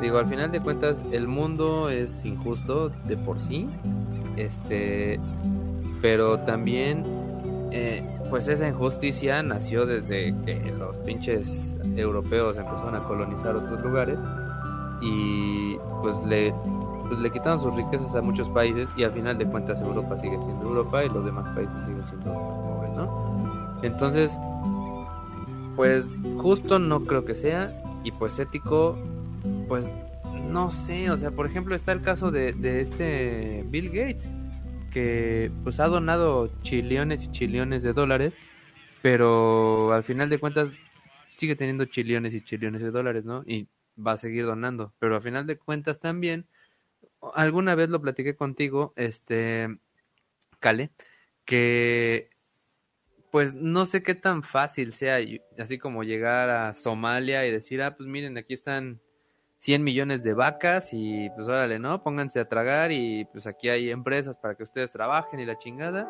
Y el gobierno pues va a decir así como, ¿qué pedo, no? O sea, o, o si existirá alguna posibilidad de llegar y comprar un país y decir, órale, pues le voy a echar la mano a todo mi país con todo este dinero yo creo que hasta cierto punto, o sea, si hay un pedo, eh, no sé si le pasa a Bill Gates, pero sí puedo entender que hay un pedo en el cual tampoco puedes agarrar y ponerte a regalar dinero, así nada más como de huevos, ¿no? Porque este, efectivamente, eh, pues dijeron ahí, ¿no? Dale un pescado a un hombre y comerá un día, pero enseñarle a pescar y comerá este, toda la vida. Eh, o sea, sí entiendo que estos cabrones de repente digan, sí, sí voy a dar mi una navaja a alguien del Conalep y vivirá toda su vida. sí entiendo esta parte, pero también creo que este O sea, como que decir sí, pero a mi manera. ¿Por qué? Porque me interesa que aprendas, me interesa cómo hacer de este un mundo mejor y no nada, no nada más este, andar alimentando gorrones este, que no hacen ni puta madre, pero ganan este, dinero por existir, ¿no? Este, sí, repartirlo cierto, a diestra y siniestra, pues tampoco es como que la opción viable en este caso. Entonces, en ese sentido sí lo, sí lo puedo creer pero volvemos a lo mismo, o sea, porque eh, cada eh, peso que tienes, pues lo obtuviste de algún lado, ¿no? Y ahí, por ejemplo, sí me llama un poco la atención de pronto, eh, porque hay muchas empresas que se hacen como ricas, ganando, o sea, cobrándole a, las clases de baja, clase, este, pues, no sé clase media, ¿no? Pero están todas estas empresas, ¿no? Que si, por ejemplo, como los Electras, como el Banco Azteca, ¿no? Que este... O sea, Carlos Slim no compra en Electra, ¿verdad? Este... no sé. y, no que compren compra en Copa. Entonces, este... Fíjate que está interesante, eh, habrá que investigar bien el fenómeno, pero sí hay un impuesto a la pobreza, ¿eh? Y, y no es solo aquí, en todo el mundo o sea, hay lugares en barrios pobres o barrios medios, medio pobres, que son más caros que la misma tienda que está en un lugar de un barrio alto. Sí, claro. Realmente sí, sí lo hay. Sí, sí, claro, claro que sí sucede. Y este, yo me he dado cuenta. Liverpool. Sí, no, pero yo me he dado cuenta porque de repente quieres comprar algo y, y en tiendas como Liverpool o eso, eh, te puede salir incluso más barato que este que en Coppel, ¿no? Y ya ni se diga si compras a este a crédito y se te va al, doble el pinche de precio por el CAT que te ponen. Entonces, o sea, pero el punto es que muchos sí se están como apropiando, pues, de la riqueza de, manera poco ética, ¿no? Como decíamos. Y luego, el hecho de acumular la riqueza y no retribuir. Esto, de las retribuciones es bien interesante, porque para los liberales que hablaban hace rato, ellos creen que eh, la, caridad o el apoyo social también debería ser parte de la iniciativa privada y no del gobierno. Entonces, eh, en parte por eso ellos, este, ellos son este, filántropos y, y le entran a la caridad y eso, como para suplir esta parte del gobierno, ¿no? Este, eh, porque ellos son como los que los que van a decidir en qué este en qué manera apoyar, ¿no? En qué manera gastar su dinero. Este, a diferencia de la regulación de Estado, donde dicen, no, a ver, tú ganaste todos estos millones, tienes que retribuir a la sociedad, como a través de tus impuestos, ¿no? En teoría, porque es como, o sea, si, si tú te hiciste rico con, con el dinero de los mexicanos, pues lo correcto sería que reingresaras ese dinero a la economía mexicana y no te lo llevaras, ¿no? Pero de alguna forma la, la economía sí está cayendo también por, por, la acumulación de riqueza que tienen estos cabrones. Porque este porque está ahí, o sea, acumulada en unas solas personas, ¿no? Entonces, fíjate que esto está bien interesante. Había sacado el dato de cuánto dinero tienen los 400 más millonarios de la lista de Forbes, ¿no? O sea, los, los 400 de Forbes poseen casi 4 eh, billones, ahora sí, para los, para los hispanohablantes, 4 billones de dólares, o sea, millones de millones, o sea, un 4 con 12 ceros, ¿no? Casi 4, es 3.6, no, 3.9, algo así. Este, para los de angloparlantes serían 4 trillones de dólares, ¿no? 3.4 trillones. Gracias. Entre los 400 más ricos. Y fíjense que en un informe del año pasado la ONU eh, hizo pues como un plan para... Pues la ONU siempre está haciendo planes para acabar con el hambre, ¿no? Este, nunca les siempre está haciendo planes. Pero según ellos, para acabar con el hambre para 2030, o sea, dentro de 10 años, necesitarían alrededor de 267 mil millones de dólares al año. Al año, o sea, este 2.6 eh, este, billones o trillions eh, al año. O sea, un poquito menos de toda la cantidad de dinero que tienen solo estas 400 personas. ¿Sí? Obviamente, eh, pues sería imposible que estos 400 cabrones se pusieran de acuerdo y dieran todo su dinero para decir, no, pues es cierto, está culero que la gente pobre se muera de hambre, y este y entre todos ellos pudieran pusieran su dinero, ¿no? Es más, yo, yo les pregunto eh, a ustedes si ustedes estarían dispuestos a este a despojarse de lo que tienen para realmente ayudar, ¿no? Porque todos bueno, pero nosotros tenemos, no mames, nosotros tenemos que te gusta. Sí, güey, mm, por muchísimo, por muchísimo lo que quieras, nos 100 millones entre los tres. Y eso no mames. no, pero a ver, lo, 100 mil entre los tres, güey. Yo creo, güey. Le estoy el abogado del diablo, pero ¿ustedes dónde pondrían el límite? Vamos a suponer, ok, los billonarios son un error del sistema, y afectan tanto a los pobres como a los ricos, como a la economía en general. Efectivamente, eh, como dice Superberg, este, no deberían de, tener tanto dinero. Pero ¿cuánto es cuánto? ¿O ustedes dónde pondrían la raya? No sé, güey. ¿Cuánto crees que te podrías gastar por día, güey? Yo ahí creo que partiendo de ahí, güey. O sea, eso está cabrón, güey. O sea, ¿Cuánto podrías gastar al día siendo así estúpidamente millonario, güey? Tan solo, por ejemplo, así viendo en este aspecto, ¿no? Y ni tampoco me quiero ver así como el dadivoso, ni comunista, ni, ni comunista, ni filántropo, y mucho menos chairo, ¿no? De andar repartiendo el dinero y todo el rollo que tienes. Pero, por ejemplo, teniendo mil millones de dólares, o sea, un billón de dólares, eh, y si los dividiéramos en, digamos, 100 años que vas a vivir, digámoslo así, desde que naces hasta que vas a, a morirte, tendrías que gastar, este, ¿qué? 10 mil millones al, 10 millones al año, perdón.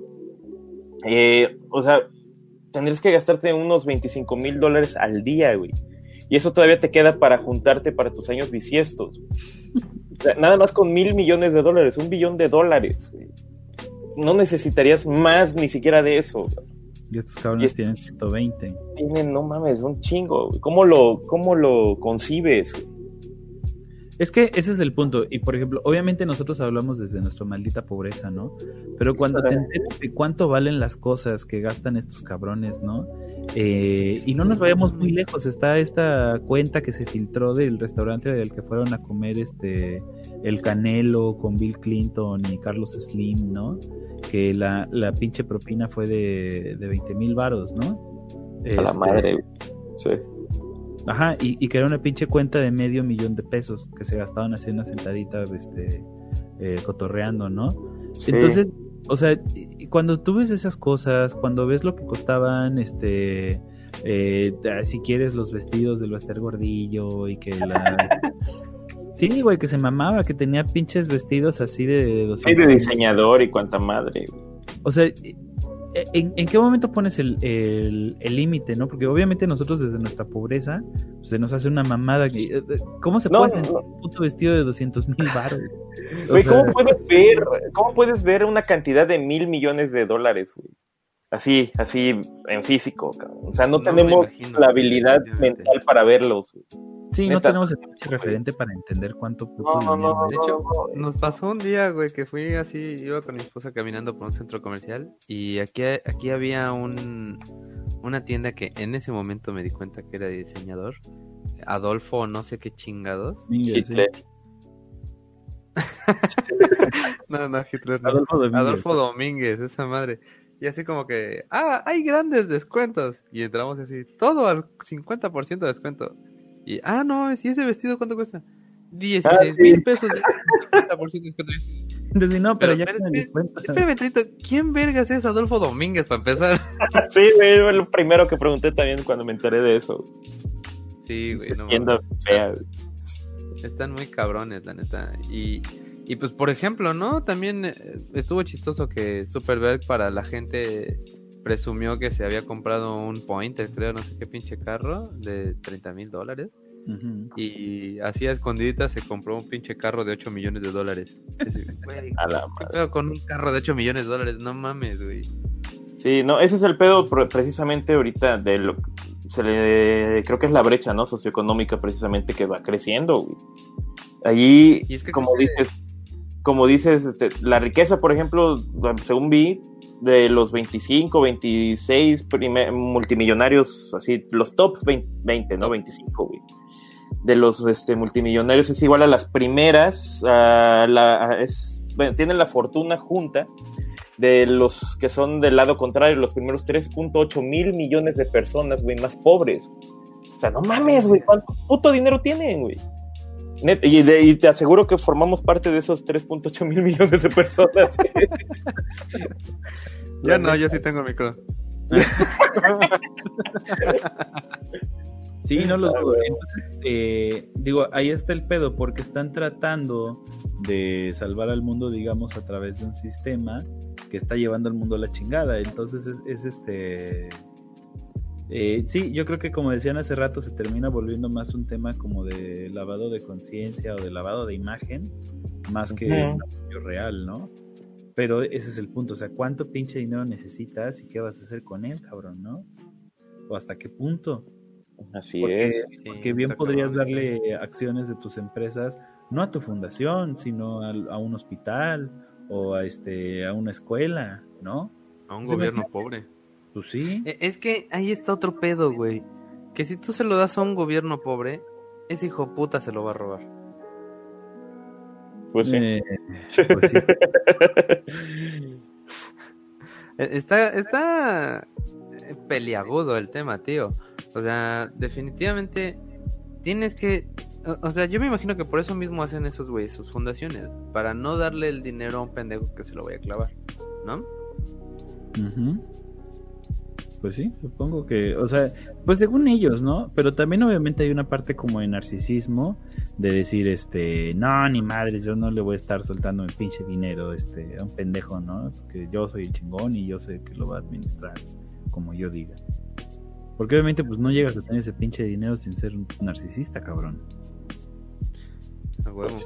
Eh, ¿Qué sigue acá en la escaleta? ¿Tienes algo de hambre mundial? No, ya, lo comenté. Era lo de los este, lo de los 4 trillones, que es el dinero ah, que tienen. 3.4. Este, Apropiación del capital cognitivo. Sí, viene parte de lo mismo, de lo de la ética, ¿no? Este, hablando de casos, por ejemplo, como de Elon Musk, este, que todo el mundo eh, alaba a Elon, ¿no? Porque es como este super millonario que nos va a llevar al espacio a conocer las estrellas y este y que es oh tan inteligente y yo oh, tan creador y realmente pues gran parte de, de lo que lo ha hecho millonario y de lo que nosotros alabamos de él pues no son este no son realmente invenciones suyas, sino que son invenciones de sus empleados que obviamente al hacerlas en su empresa él se apropia de ellas, ¿no? Y por eso gana un chingo de dinero de las ideas de otros cabrones, que de otra manera esos güeyes pues, no hubieran podido nunca este eh, pues lanzar claro, lo que comentábamos hace rato, ¿no? De, de soportarte en la gente que pues gente que vale la pena y que sabe de lo que quieres hablar, ¿no? Y y al final de cuentas, pues en el caso de Elon Musk, sí entiendo así como mucho el, hype que tienen hacia él, porque pues realmente es alguien que, que le devolvió al ser humano eh, pues las ganas de mirar hacia arriba, ¿no? Eh, e, eso es, eso es realmente pues admirable. Y, y como decía este Jorgito la vez pasada, que lo hubiéramos vuelto a invitar, hubiera estado interesante sí, punto de vista este, pendejos nosotros. Este, la neta es que, pues, como decía él, eh, lo que cuesta aquí son las grandes ideas, ¿no? Estos güeyes tuvieron una gran idea, ya sea el, el, el cómo vender lo que otra persona hizo, o el, o el ordenar y el ser un, un líder para otras personas diciéndoles qué es lo que quiere y, dándoles el dinero, pero al final de cuentas esas grandes ideas son los que los llevaron a hacer. Sí, como te decía con Jeff Bezos, ¿no? O sea, está chingón que sus jefes le hayan dado el millón trescientos mil pesitos, pero cabrón, se lo dieron porque tenía la puta cabeza para decir, ah, bueno, voy a empezar a vender libros. libros. Esa es, la otra. Este, en México no hubiera pegado, güey. Exactamente, güey. exacto, güey. O sea, porque el otro lado de la moneda, pues es a cuántos cabrones sus papás no les habrán dado un millón trescientos y no hicieron ni puta madre, ¿no? Ah, ándale. Un chingo de, este, de vatos que sí nacieron en cuna de oro y que pues, todos se lo chuparon, no se lo cogieron, no se lo metieron. ¿Cuántos Javi Nobles hay en el mundo? ándale. Ándale, sí. Y pues terminaron toda la pinche lana de sus papás, ¿no? Así es. Ahora, hablando de repartir esto de, si es ético, ¿no? Y más que nada de repartir, estaba viendo datos así gruesos de que, por ejemplo, el efectivo que hay en el mundo, el efectivo como tal, es de, ¿qué? Aquí lo noté, 280 mil millones de dólares. Si lo repartiéramos a todos los 7 mil millones de pendejos que habitamos el planeta Tierra, nada más nos tocaría de 40 dólares a cada uno. Pero si repartimos los 3.4 trillones de dólares que tienen nada más los 400 pueblos, digo, pendejos estos este, más ricos del pinche mundo, güey, a riesgo de haber hecho mal la cuenta, y supongo que sí la hice mal, pero no, no nos tocarían de 4 mil millones, 4 mil millones de dólares a cada uno. Y si no 4 millones, recorre los ceros. Sí, yo creo que son 4 millones. Y si no recorre los ceros, exactamente, pero con 4 millones de dólares, güey, la armas. ¿Qué más quieres, güey? ¿Qué más pinche quieres? O sea, ¿te imaginas qué harías con un pinche millón de dólares? Ah, mames, güey. Pongo mi canal de podcast chido, güey. un micrófono. Me compro un micrófono. compro un micrófono, Uno nada más. A huevo, güey. No, no mames. Fíjate que algo que me faltó comentar y ahorita que hablabas como de esta parte de, de admirar a los, este, a los multimillonarios, este, o de llegar hasta el punto de la, de la idolatría, tal vez. Me llama mucho la atención que en, México o los hispanohablantes hablamos como del valor de su riqueza, ¿no? decimos, este güey tiene tanto.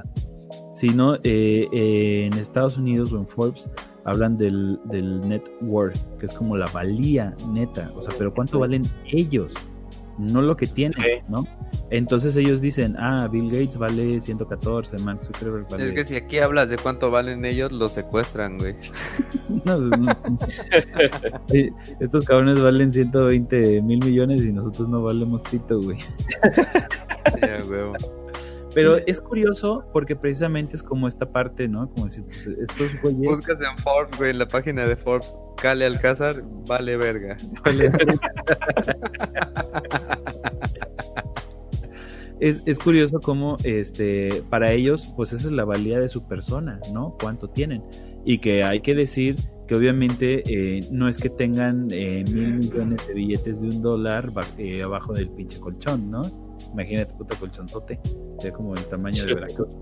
Sino que, este, se, se obviamente ahí están también las propiedades que tienen, el valor de sus empresas, ¿no? Entonces, estos güeyes sin que hagan nada, si su pinche empresa amanece más picuda y con las acciones más arriba, pues su valía crece. Pero no es que tengan realmente, ¿no? O sea, también en gran parte son como especulaciones. Entonces, en este sentido, estos güeyes tampoco pueden decir, ay, voy a agarrar y voy a donar tantos millones de dólares a la caridad, porque no los tienen. Lo que donan son acciones que tienen cierto valor y se registra cuánto valían el día que las donaron para decir cuánto dinero donaron pero son acciones y si la empresa se la lleva a la chingada, la fundación se va a la chingada, ¿no? Sí es. Sí, sí, es cierto. Y en cuanto a la idolatría, pues yo creo que más bien hay que... Eh, eh, mm, es interesante o es importante pensar, mejor dicho, en, en que realmente no hay que idolatrar a la persona, más bien como las ideas, ¿no? Y aprenderles o cosas. Claro, por aquí veo un comentario que dice que si no le damos mérito a la idea de justificar tu acumulación de riqueza para hacer grandes cosas como llevarnos a Marte. Sí, definitivamente sí.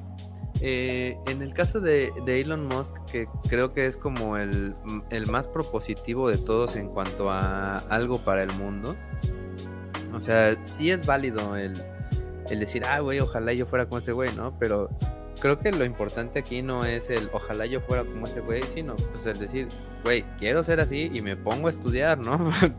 ojalá yo fuera, pues no voy a ser ni madre de aquí tragando chetos y haciendo un puto podcast, sino mejor ponerme a estudiar para tratar de, pues, de menos irme a trabajar con ese cabrón, ¿no? Yo lo que me o preguntaría, o sea, por ejemplo, ahí en, en este caso, o sea, es como, ¿qué tan beneficioso es para, para la humanidad? Estos, estos este, objetivos como más idealistas que tienen. O sea, ¿en verdad nos va a llevar a Marte? ¿O a quiénes va a llevar? Digo, obviamente, digo, nosotros pues seguramente ya no alcancemos a... a tocar. Pero si, si su empresa llega a tener los avances y en verdad pueden ir a colonizar a Marte, eh, ¿a quiénes va a llevar? Porque no se va a llevar a, este, a los mexicanos y a los... Este, Según yo, había visto por ahí, este, hace como tres o cuatro años, había hecho como una convocatoria mundial donde te podías inscribir y este, y sí, había así como, pues el viaje sin retorno, ¿no? Y eran creo que 2.000 o 2.500 personas. las que- Se, se iba a llevar a, se iba a llevar a una grande. pareja de cada país y allá los iba a dejar para que se reproducieran todos. ¿Se acuerdan de, de la película de Elysium?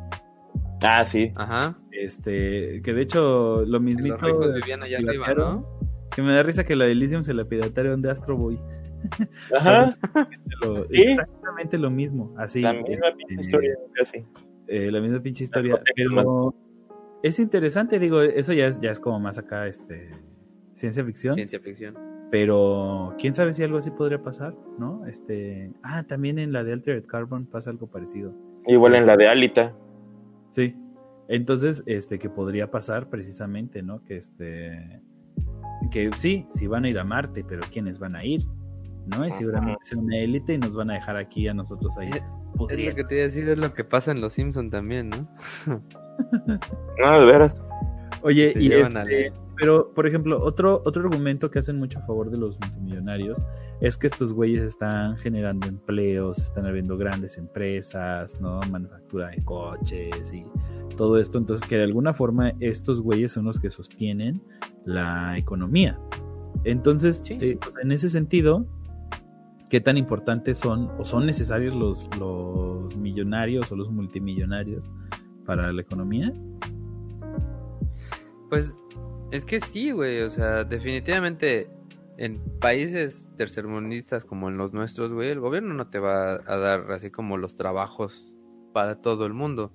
Y Mm. sí hay, pero, pero también está, últimamente he pensado mucho que todo en la vida es ética, ¿no? O sea, está la cuestión ética de que, pues sí, estos güeyes van y abren sus empresas en China o en México porque pues aquí el dinero es barato para ellos, siendo gringos o europeos. Entonces nos pagan una nada y nosotros felices, ¿no? Nos dejan caer ahí una gotita. Pero, pues realmente creo que, y, y como lo decíamos con el búho, ¿no? Este, pues creo que se debería pensar en que si realmente vas a echarle la mano a un país poniendo tu empresa ahí, pues tratar de que tengan un sueldo competitivo, ¿no? De que le vaya bien a la gente realmente, pues para, y, y, y como lo decíamos con el neoliberalismo, si fuera real esto, el, pues que las empresas compitan dándote un buen sueldo, pues para que tú decidas, ah, pues me voy con esta o me voy con esta, ¿no? O sea, e- es, lo que en el mundo eh, imaginario y, y de sueño, pues debería suceder. Al final, pues sí nos están, eh, obviamente la economía de muchos países se mueve y se mantiene por lo que hacen estas grandes empresas, pero pues no mames, pagándole dos o tres dólares a un chino por armar iPads, pues no mames. O sea, es que que para mí, o sea, el pedo viene mucho de que, de- como de la idea de desarrollo. Me estaba tapando la, la boca para hablar. Eh, viene de la idea de desarrollo en el sentido de que, este, ok, tal vez a través de la acción de los millonarios nos puedan llevar hacia cierto nivel de desarrollo. Lo que tenemos que preguntarnos es cuál es nuestro concepto de desarrollo, ¿no? Porque decir, pues sí, eh, generan empleos, sí, eh, gracias a esos empleos tal vez tú puedas este, comprarte un iPhone en Electra, este, sí, tal vez puedas tener este, eh, un coche más nuevo, ¿no? Y algunos porque otros no van a poder y entonces empiezan a hacer como estas diferencias. Pero ese es el verdadero desarrollo, ¿no? O sea, eh, ok, entiendo que ellos nos pueden hacer llegar a un punto, pero queremos llegar a ese punto, o sea, ese, ese es el, el camino hacia el cual deberíamos de tirar. Entonces, este, o hay otras opciones, otras opciones que no hemos visto y que no nos han enseñado eh, porque pues no les conviene, ¿no? Porque ese obviamente... es el asunto. este, Porque sería si no salir- estuvieran estas grandes empresas, ¿quién te va a dar trabajo? Pues empresas chicas, güey, ¿por qué no? O sea, ¿cuál es, cuál es la necesidad de- o cuál es la diferencia de que tú compres el tomate este, con el señor de la camioneta eh, que lo vayas a comprar al supermercado?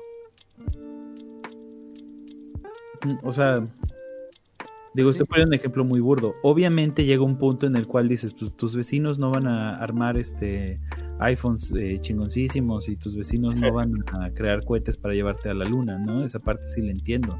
Este, y que sí se necesita como el impulso y el interés de acumular capital porque no va a salir este así nada más como por buenas intenciones, ¿no?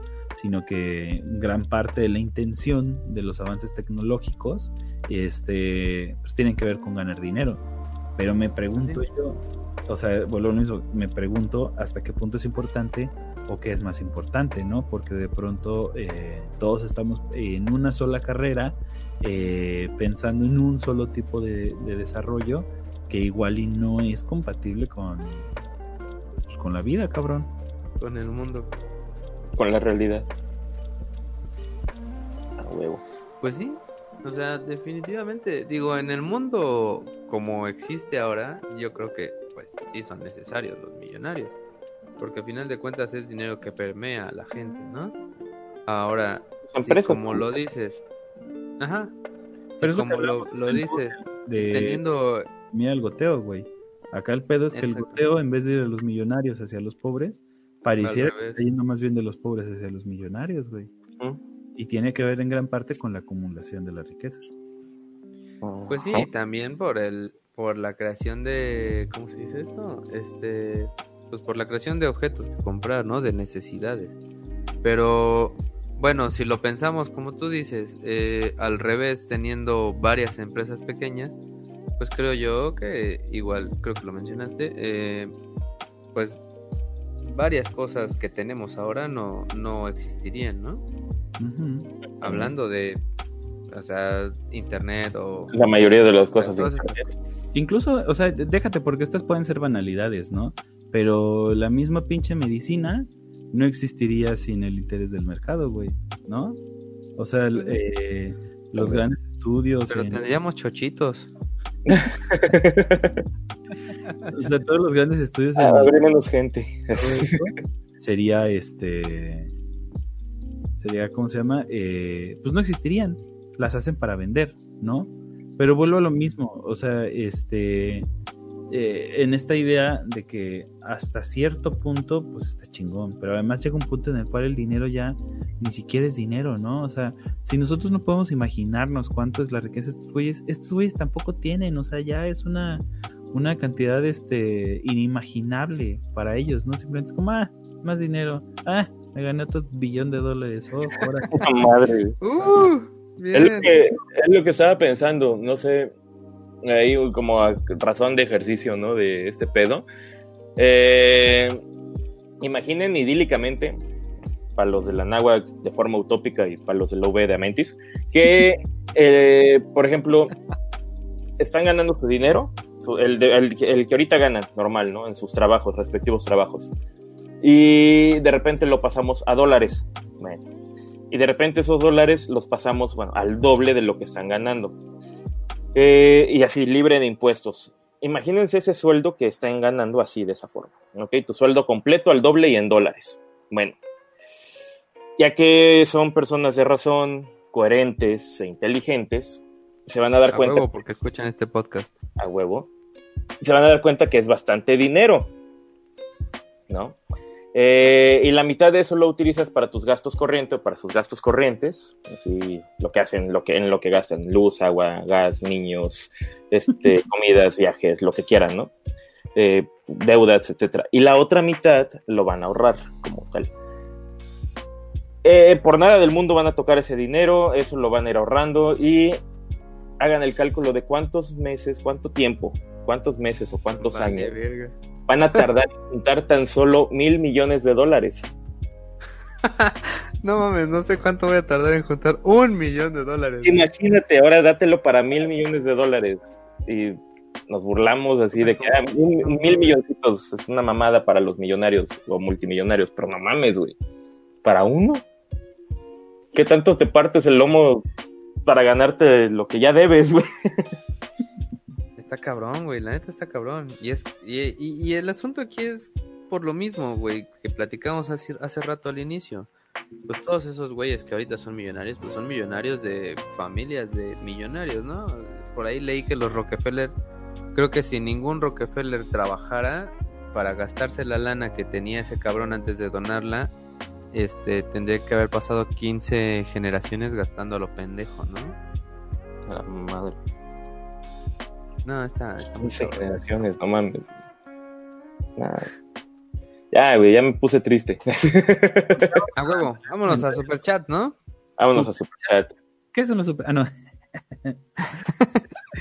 Eh, bueno, nos- mientras busco en dónde nos quedamos, este coméntales de nuestro Patreon. Bueno, pues a todos los que quieran apoyar este bellísimo podcast en lo que alcanzamos este, a llegar a los superchats, nos pueden ayudar a través de www.patreon.com diagonal incorrecto podcast, donde eh, nos pueden donar desde un dolarito al mes, que no es nada, es lo de unos taquis. Este, y pues para nosotros va a ser mucho más que esos taquis para que sigamos trabajando en este bonito podcast y Para que el estudiando. pinche Beto se compre un micrófono decente. A huevo. son, son los, son, son los este, auriculares del iPhone y ya ni tengo iPhone, güey. Imagínate. güey. O sea, Eh, ya pusimos una meta para cuando lleguemos a, lo- a nuestros primeros 50 Patreons. Vamos a liberar un video este, de nuestros primeros pininos en YouTube. Ahí cuando el René y yo queríamos tener un programa de cocina. Estuvo muy bueno. Este, está muy chingón. cocinaban encuerados, no se lo pierdan. Estuvo muy pendejo, güey, porque dijimos, sí, ya vamos a juntarnos para hacer nuestro blog de cocina con pendejadas. Sí, grabamos el piloto, güey. La siguiente semana, oye, Carly, ¿qué pedo? ¿Qué vamos a grabar? Oh, estoy de vacaciones. Bueno, nos vemos la otra semana. La otra semana, ¿qué pedo, René? ¿Qué vamos a grabar? Oh, la verga, voy para Jamaica que conseguí trabajo allá. Nada, Me fui un año y valió pito, güey. Así es. Y luego, este. Regresaste y íbamos a hacer uno de videojuegos, ¿no? Y te fuiste a- Ándale. a, Nicaragua, ¿no? No son de puta Sí, madre. güey, vale madre. El caso es que cada vez que Pero bueno. O sea, cada vez cambiaba de país de tercer mundo peor al anterior. Se va a escuchar mi esposa. Güey, México regresaste, o sea, peor al anterior, güey. Pero bueno, ahí búsquenos www.patreon.com, diagonal incorrecto podcast, y échenos ahí un dolarito, un dolarito no es nada. Y este, y pues para los que nos están escuchando también en, en YouTube, pues échenos la mano, ¿no? De suscribirse. Ya, ya sobrepasamos los 800, vamos pasito a pasito para llegar ahí también para poder vender este bonito podcast y entonces no leer sus comentarios. pero vamos a leer con más ganas los superchats. Eh, pero vámonos con los comentarios. Dice este Cristian Magdiel. A Carlos Ah. le vendieron Telmex en paguitos chiquitos y en números rojos, ¿sí? Sobre todo en números rojos. En paguitos hasta el Golfo de México lo compró. Acá estaban hablando de mi micrófono. Es este. De micrófono de oro. Este. Es el de nuestro logo, de hecho. A huevo. Chequenlos, están chingones y suenan bonito. Pero no lo tengo baratos. conectado. eh, lo tengo con una mixercita. Ahí, este, si quieren, luego les, les platico del setup. Eh, Isla Ángel dice: ¿Creen que realmente hay más ventajas que justamente existan estos billonarios respecto a la cantidad de empleo que generan con sus empresas? Yo creo que no. Yo creo que pueden existir empresas medianas que generen empleo y que generen una mayor derrama de riqueza hacia sus empleados. O que sea como un poquito más, este, ah, no sé, más proporcional eh, el reparto entre los empleados que con las grandes empresas, ¿no? Donde los empleados ganan 14 pesos la pinche hora y este y estos cabrones se quedan con todos los millones. Eh, pero bueno, no sé si alguien más tenga otra respuesta. Eh. Capitán Nemo, el poder que da el dinero pondrá la moral en perspectiva. Pues sí, claro. Este, Lo ha venido haciendo desde hace Bueno. mucho tiempo y lo seguirá haciendo. y Lo pues, platicaba hace rato con, con mi prima de Alemania que comentaba que estaba explica- eh, investigando este asunto de los millonarios y de cómo se mueven por el mundo. Pues le comentaba yo eso, ¿no? De que, que pues está cagado como cuando tú te pones a ver cómo todos llegaron a, a donde están, pues en algún momento y pues recurrieron a alguna práctica poco ética, ¿no? Y que pues me comentaba ella que pues allá en Alemania eh, eh, pues hay mucha gente con mucho dinero y que, que todos estos güeyes tú los ves y son bien sencillos y que no son así ni déspotas ni que muchos de ellos pues llegaron ahí siendo buenas personas, ¿no? Pero pues más bien dentro de lo que platicábamos, pues me comentó que allá sí hay como clases de ética en las escuelas y todo esto, ¿no? Y, y creo que va por ahí. Está, está como bien cabrón que pues vivimos en un mundo voraz y creo que es así como signo de, de admiración para la gente, eh, pues el que tan voraz seas y aquí en México más con el chingarte a los demás, ¿no? El ser chingón significa que pasaste por encima de todo y que el fin justificó los medios. Pues sí, y precisamente se liga con esto mismo que dice Nemo, ¿no? De que podemos diferenciar entre una moral de empresa y una moral del individuo. Efectivamente, muchas de las cosas que vanagloriamos de las empresas, si lo veíamos entre individuos, dirían, no, te mames, te pasaste de verga, güey, ¿no? Y este, pero como empresas, o incluso a los empresarios. ¿Y por qué hablas como Santi, güey? ¿no? Incluso a los empresarios les aplaudimos cosas que de otra manera eh, pues son pasadeces de verga totalmente, ¿no? Este, Copa Loca dice, no estoy seguro, pero mientras paguen sus impuestos no tendría tantos pedos. Pues el, pedos porque la mayoría se los perdonan o les cobran menos. Fíjense que algo, algo que, que no es muy sabido es que realmente la, la, la, base principal del lavado de dinero no es el narcotráfico ni, el, ni este, las eh, actividades ilícitas, ¿no? Digo, el enriquecimiento ilícito. Real, o bueno, perdón, el crimen organizado. Realmente el lavado de dinero, la parte más fuerte o quienes más lavan dinero son los empresarios que no quieren pagar tantos impuestos de sus ganancias. Y la cantidad de dinero que se lava eh, por empresas que obtuvieron el dinero de forma legal, pero no quieren reconocer, es mucho más fuerte que todo el dinero eh, ilegalmente eh, conseguido. Hay nada y es que platicando con, creo que fue, lo mencionaron en el podcast pasado con Jorge, este, creo que una persona aquí en México que, que, que su empresa gana X cantidad, pero no está ni cerca de un millón, no sé si está por ahí de los 100 mil ah, pesos o los 50 mil pesos. Eh, percentiles. Exactamente, este, pagan los mismos impuestos que paga Slim. O sea, de ahí para arriba es, la misma cantidad de impuestos. Sí, eh, los impuestos están hechos eh, con base en, decirles que depende de lo que ganes, es la cantidad de impuestos que pagas. Es cuando les dicen los centroamericanos, ¿y vos decirles que tienen que pagar sus impuestos? Claro, güey. Entonces, entre más ganes, efectivamente, más impuestos pagas. Lo que dicen es que el tope quedas de cuenta en 10 millones. Y de 10 millones a 500 mil pagas lo mismo de impuestos. Entonces ahí es donde dices, no me jodas, cabrón, ¿no? Este, pues, una empresa mediana eh, tiene que pagar la misma cantidad de impuestos o la misma proporción de lo que paga Telmex, ¿no? Está cabrón, güey. Sácate la chingada. Eh, Neto Ramos dice, ¿cómo ven la relación de la cultura y la religión con ser millonario? Por ejemplo, Ayub es de origen libanés, igual que Slim. Los libaneses son una comunidad muy unida, sobre todo tienen cierta cultura de hacer negocios. Como los Ok, no tiene... lo que rezaba, perdón, de hecho era lo que rezaba o reza mucho Slim, que su jefe cuando llegó aquí, que eran épocas, su jefe, sí, eran épocas de la Revolución Mexicana y todo el rollo, digo, como siendo un, un este, ¿cómo se llama? Un extranjero, vino a, a triunfar en México, a pesar de que había una guerra, etcétera, etcétera, etcétera. Precisamente son esos mismos, o sea, ese tipo de comunidades ya vienen como que mejor estudiadas, mejor este, conocedoras de todo el aspecto monetario, económico, lo que, tú quieras verlo. Y pues precisamente a partir de ahí empiezan a formar sus pequeños negocios. Y sí saben hacer negocios, tienen una cultura distinta y efectivamente al apoyarse entre ellos, mm de cada vez más negocios, ¿no? Porque aunque tú tuvieras el dinero del mundo, vas y le dices, oye, quiero hacer negocio contigo y te va a mandar la chingada porque tiene alguien de su comunidad con quien ya hace negocios, ¿no? Que no eres jodido. no, igual lo comentamos en el podcast de, del dinero, que pues esos güeyes también se ponen como reglas, ¿no? De, de hacer negocios y de apoyarse entre ellos. ahí va. Nada más eh, la aclaración de que no es por la religión, ¿no? Sino que es nada más por un sentido de, de grupo o es más pragmático, pues, ¿no? no tiene que ver realmente con la, con la religión, ¿no? Este Isla Ingel dice, pero es que los impuestos no les gustan, ¿no? Luego se dice que escapan estos grandes capitales, los cuales generarían, supongo, ah, no, generan mucho empleo.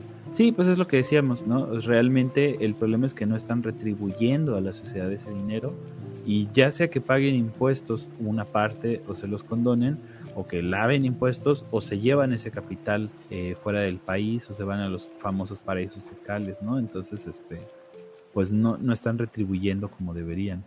Rudy Portillo, eh, creo que son dos comentarios, dice, una vez escuché que ser millonario es como tener un obeso en un restaurante donde el resto de las personas tienen desnutrición. No sé si se les podría catalogar como uno de los fallos del sistema, eh, o sea, por desigualdad. Y no, cabrones, poner impuestos proporcionales a su riqueza no desmotiva a las personas de querer ser millonarios. El mundo podría estar mejor muchas veces sin ellos. Ejemplo, las Kardashian. Pues Totalmente de acuerdo, ¿no? Este, y si los, los desmotiva de ser millonarios, pues tampoco creo que pase nada en el mundo con un millonario menos, ¿no? Entonces, este, claro, todo sigue igual, cabrón. Eh, Capitán Emo dice, la automatización puede llevar a la renta universal básica. Sí, eso yo lo, creo que lo platiqué en el de la clonación con el David, que yo decía que si en algún momento en verdad la automatización nos lleva a este a abolir el trabajo, este el, mercado de todas maneras va a necesitar que sigamos consumiendo. Entonces, pues, pero va a estar cabrón, digo, a menos que si tú tienes un pinche robot, ¿no? O sea, quién sabe, digo, ya, ya lo platicaremos en el podcast de automatización, pero sí podemos llegar a una renta universal básica y este, digo, renta básica universal y porque necesitan que sigamos consumiendo, ¿no? Ah, ah, Carmelo Cromastio dice, en lo particular odio a los especuladores económicos que nos tienen viajando seis horas para mantener la plusvalía. Pues sí, eso, ¿no? O sea, porque ya ni siquiera es el concepto del dinero, sino de lo que puede valer el dinero y nos tienen ahí este valiendo pito. Acá ya es como plática porque le contestan a Rudy, este dice, depende de la moral que sigas, porque desde el punto de vista de algunos liberales no hay problema con que exista la desigualdad. Pues no, y sobre todo los que no entendieron bien, por ejemplo, ahí al Ubermensch de, de Nietzsche, ¿no? Y dicen, sí, a huevo, soy un pinche superhombre y me voy a, este, a dominar a todos los, los hombres jodidos, ¿no? Este, y pues sí, obviamente, obviamente no puede eh. importarles, ¿no? Acá dice el Mephisto, ah, no mames, tengo la misma taza de calavera igualita a la René que si la compras en el Price Choose de Walmart. A huevo, a huevo, perro, a huevo. Este, no es que todos seamos pobres, sino que la desigualdad no sea tan marcada, sí, claro, porque a huevo hay un chingo de gente en pobreza extrema que poco podrán hacer en su vida y hay pocos con la mayoría del dinero. Así es, pues este ya lo, lo platicó Beto ahí más o menos de cuál era la proporción, ¿no? Al final es lo mismo que dicen, no estamos listos como sociedad para tener completa libertad. Pues no, ve lo que pasa con tantita libertad, ¿no? O sea, somos ese pinche perro que está ladre y ladre y ladre y le abres la puerta y se va a la chingada. Y ya, y lo atropellan por pendejo, ¿no? Entonces, hasta que no, no sepamos andar sin correa, pues no nos la van a quitar. Este... Rudy Portillo, pero es que se defiende que no importan esos con mucha riqueza, sino que hay que focalizar en los más pobres, como dicen, no quitar a los que tienen patines, sino dar a los que no tienen. Ah, pues Por ahí va la. Cosa que no quiere nuestro presidente. Está Reyes, peor que el dinero se lo roba un gobierno pobre, es que dicho gobierno pobre lo use para comprar armas para hacer limpieza étnica. Sí, pues esos ya son temas como bien cabrones. Ya más enfocado en los que son los países africanos. De aquí mismo en Latinoamérica. Aquí mi podcast favorito e igual el más desconocido. no, Que no nos mueve el dinero, nosotros lo hacemos por amor al arte. este ya lo habíamos recuperado. Este, y luego José Manuel tiene varios. Eh, ¿Qué le tema de gobierno en, en Bolivia? Y dice, pero ¿por qué Bolivia siempre hay golpes de Estado? Luego pregunta si Bolivia será potencia. Este, no lo sé, son pues, Lo que estuve viendo con este Evo, pues Bolivia subió un chingo, o sea, sí redujo mucho la cantidad de pobres. Pero el pedo ahí fue que se quería perpetuar en el poder, ¿no? Pues sí, yo creo que le pasó lo de lo de todo buen este líder de izquierda, ¿no? Empezó chingón, empezó con, con este con grandes desarrollos para el país y pues de pronto se engolosinan con el poder porque están seguros de que nadie puede hacerlo como ellos lo hacen y este y pues se quiso perpetuar, ¿no? Entonces eh, lo que pasó con Evo fue a la vez un triunfo y una desgracia para Bolivia, ¿no? Este, eh, Definitivamente yo no sé nada de las riquezas naturales ni de cómo se maneja el dinero o qué tanto dinero maneje Bolivia como para responder si será potencia, ¿no? Quién sabe, lo veo, lo veo muy difícil. Yo creo que toda Latinoamérica está en el mismo barco y hasta que podamos trascender esa necesidad, como decías tú, de chingar, eh, pues probablemente no lleguemos a ser potencia, ¿no? Lo dice, un país se desarrolla de acuerdo en que la gente muestra actitudes y se continúa con este, porque todo fluye, depende de la educación, porque otros países son potencia, porque son potencia y ya lo hay empieza así como que ya más. ¿Por qué? Este, casi todos los países que son potencia, este, eh, ganan de la, de la manufactura de otros países. Así como los individuos se enriquecen de la plusvalía del trabajo de otros individuos, hay países que se enriquecen de la plusvalía del trabajo de otros países. Y casi todos ellos... Ah, perdón, ¿qué vas a decir? No, y definitivamente sí influye la educación. Digo, si tienes una, una educación de calidad, pues esa misma educación de calidad permea en que la gente pues tenga un mayor conocimiento y puedan desarrollar más cosas, ¿no? Tecnología. Pero chécate también el objetivo de la educación, porque por ejemplo aquí en la educación nos este nos guían a la, a la productividad y a la producción, ¿no? Y a ser como eh, buenos trabajadores. Y este mientras que en otros países, sobre todo en las potencias, están más enfocados en, este, infraestructura y en tecnología, ¿no? Entonces, este, pues sí, sí influye. Este, lo que tiene. Dice Miguel Navarro, todo está en el equilibrio que un Estado debería poner, los millonarios, el crecimiento de las empresas igual. Ahí es donde el Estado debe poner reglas y mecanismos para la distribución. Pues sí, regulación de Estado, ¿no? Este... aguanta, te brincaste este. Ah, chingada. Y es que se se equivocó al final, pero dice, pero quizá, dice Isla Ángel, pero quizá, como una vez escuché a Enrique Dussel, quizás debiésemos, en vez de apoyar tanto a las empresas extranjeras, potenciar las locales, aunque esto... No sería muy liberal, ¿no? Ajá, sería no muy liberal. Sí, exactamente, pues este... Pues yo creo que sí es importante hasta cierto punto, este... Pues ahí caemos como en un problema de nacionalismos, ¿no? Y entonces, este eh, ¿Cuál es el problema? Que a veces las empresas nacionales no son tan, no tienen productos tan deseables, por así decirlo, o tan refinados como otras grandes empresas extranjeras. Entonces de repente si es como, ay cabrón, a ver, porque yo me voy a, quedar comiendo chechitos que saben de la chingada si puedo importar este los chetos que están bien sabrosos, ¿no? O sea, es como, sí, eh, de repente hay como un sacrificio en el consumo de los individuos si tú quieres comprar eh, eh, nacional, ¿no? Imagínate qué pinche teléfono pedorro tendrías si compraras un teléfono mexicano. Imagínate nada más, digamos, con el entretenimiento. Imagínate si solo ah, pudieras ver música mexicana y solo pudieras ver películas mexicanas, ¿no? Puro entonces, obviamente, pues eh, buscas este producción de otros lados, ¿no? Pero entonces, eh, eh, lo que sí deberían de promover los estados, creo yo, o el estado, el gobierno, pues, sería mejorar la calidad de la producción, ¿no?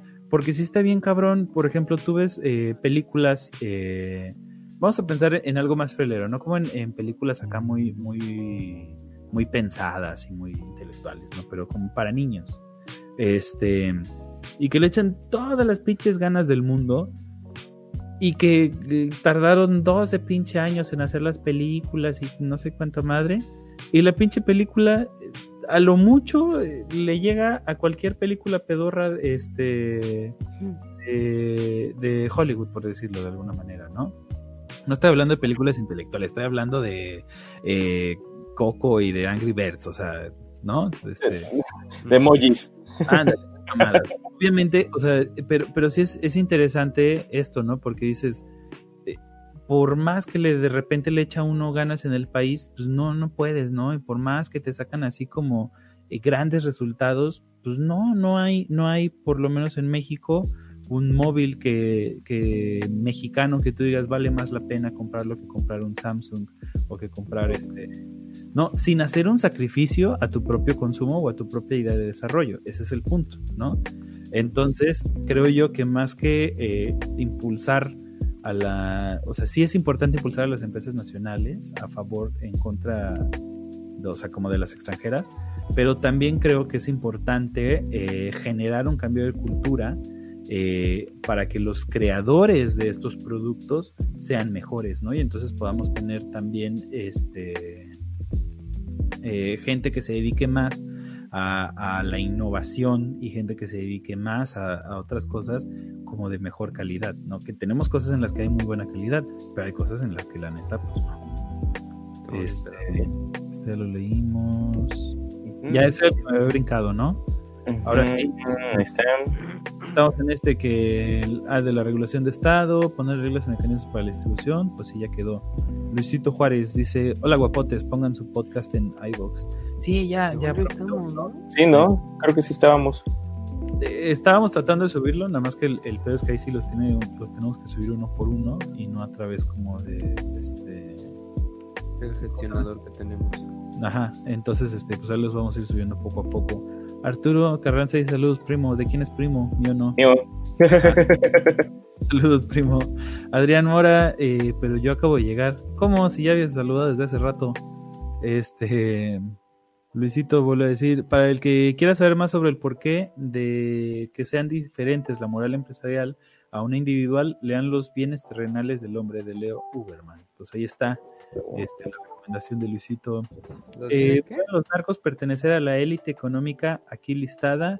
No. Porque eh, el poder del narco no es a través de este de su dinero, sino es a través este pues de la violencia o de las miedo del miedo. Entonces, este, no, de hecho, eh, por lo menos en México, eh, es muy difícil que ellos puedan penetrar como a la sociedad, la misma sociedad este, de, vaya, de los FIS o como les quieras llamar, normalmente no los deja entrar. Y entonces ellos eh, tratan como llegar con sus millones y a veces no se los reciben en las escuelas, no los dejan entrar a los clubes y eso genera como... Aunque una vez este, el Chapo creo que sí estuvo listado en, Forbes y se hizo un desmadre porque pues diciendo así como, güey, ¿cómo saben qué pedo con el dinero ese güey, no? Sí, claro, claro, exactamente. Eh, Alberto Saúl dice, una sociedad que normaliza a los multimillonarios y que hace que eh, de este el sueño de las nuevas generaciones no es un gran ejemplo de una sociedad descompuesta. Sí.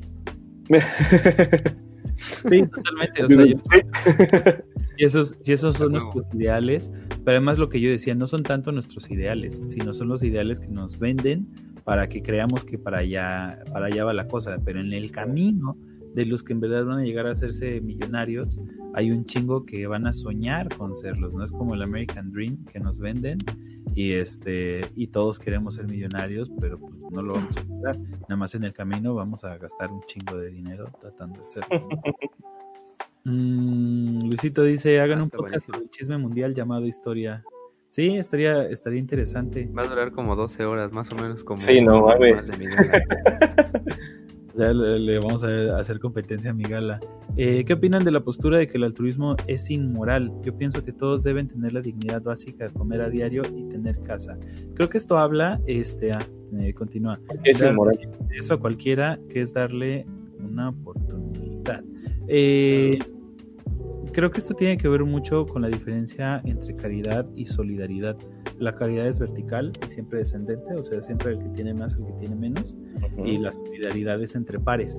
Entonces, este, en ese sentido, pues sí, ojalá pudiéramos, este, eh, renunciar a este sistema en el cual un cuate va a acumular un chingo de dinero y entonces le va a dar dinero por piedad o por caridad a los demás y entonces todos estos tengan que estar esperando a la, a la chichi del, y a la bondad del millonario, ¿no? En vez de funcionar como una sociedad horizontal donde todos nos podamos apoyar entre todos simplemente por, por salir adelante, ¿no?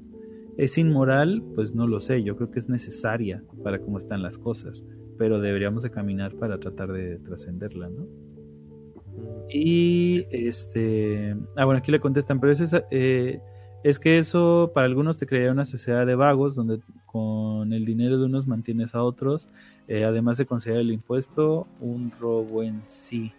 Este, no sé si considera el impuesto como un robo en sí, pero sí, eso de crear una sociedad de vagos con el dinero, pues nosotros, ah, la madre, es que está... Estás hablando de 18 años de gobierno, aparte. Que hay ahí un problema eh, de esta mentalidad de que de todo tenemos que, que producir y ganar dinero y todos tenemos que ser este ¿cómo se llama? Eh, vaya, productivos todo, todo el pinche tiempo, ¿no? Entonces, pues, si hay, si hay banda que quieren, este, pues, quieren ahí picarse el puto ombligo y este, y vivir con lo básico, pues será muy pedo, pero hay, hay gente que quiere más, ¿no? Entonces, yo sí abogo por un estado en el cual pudiera asegurar eh, las necesidades básicas a todos, independientemente de lo que hagan, pero que además eh, promueva este a los que quieran hacer más, pues a lograr ese más, ¿no? Sería este interesante. Este, Adrián espérate, espérate, espérate, espérate, espérate. ¿Cuántos superchats faltan? ya, ya vamos a acabar.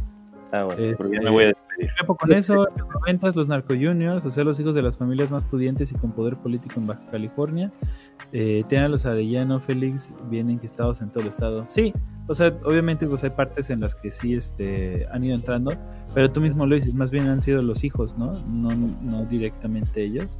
Hay generaciones de los que no se pueden reconocer directamente, tanto. Exactamente. Este, ya, pues acá nos lo recomiendan eh, leer en RAM.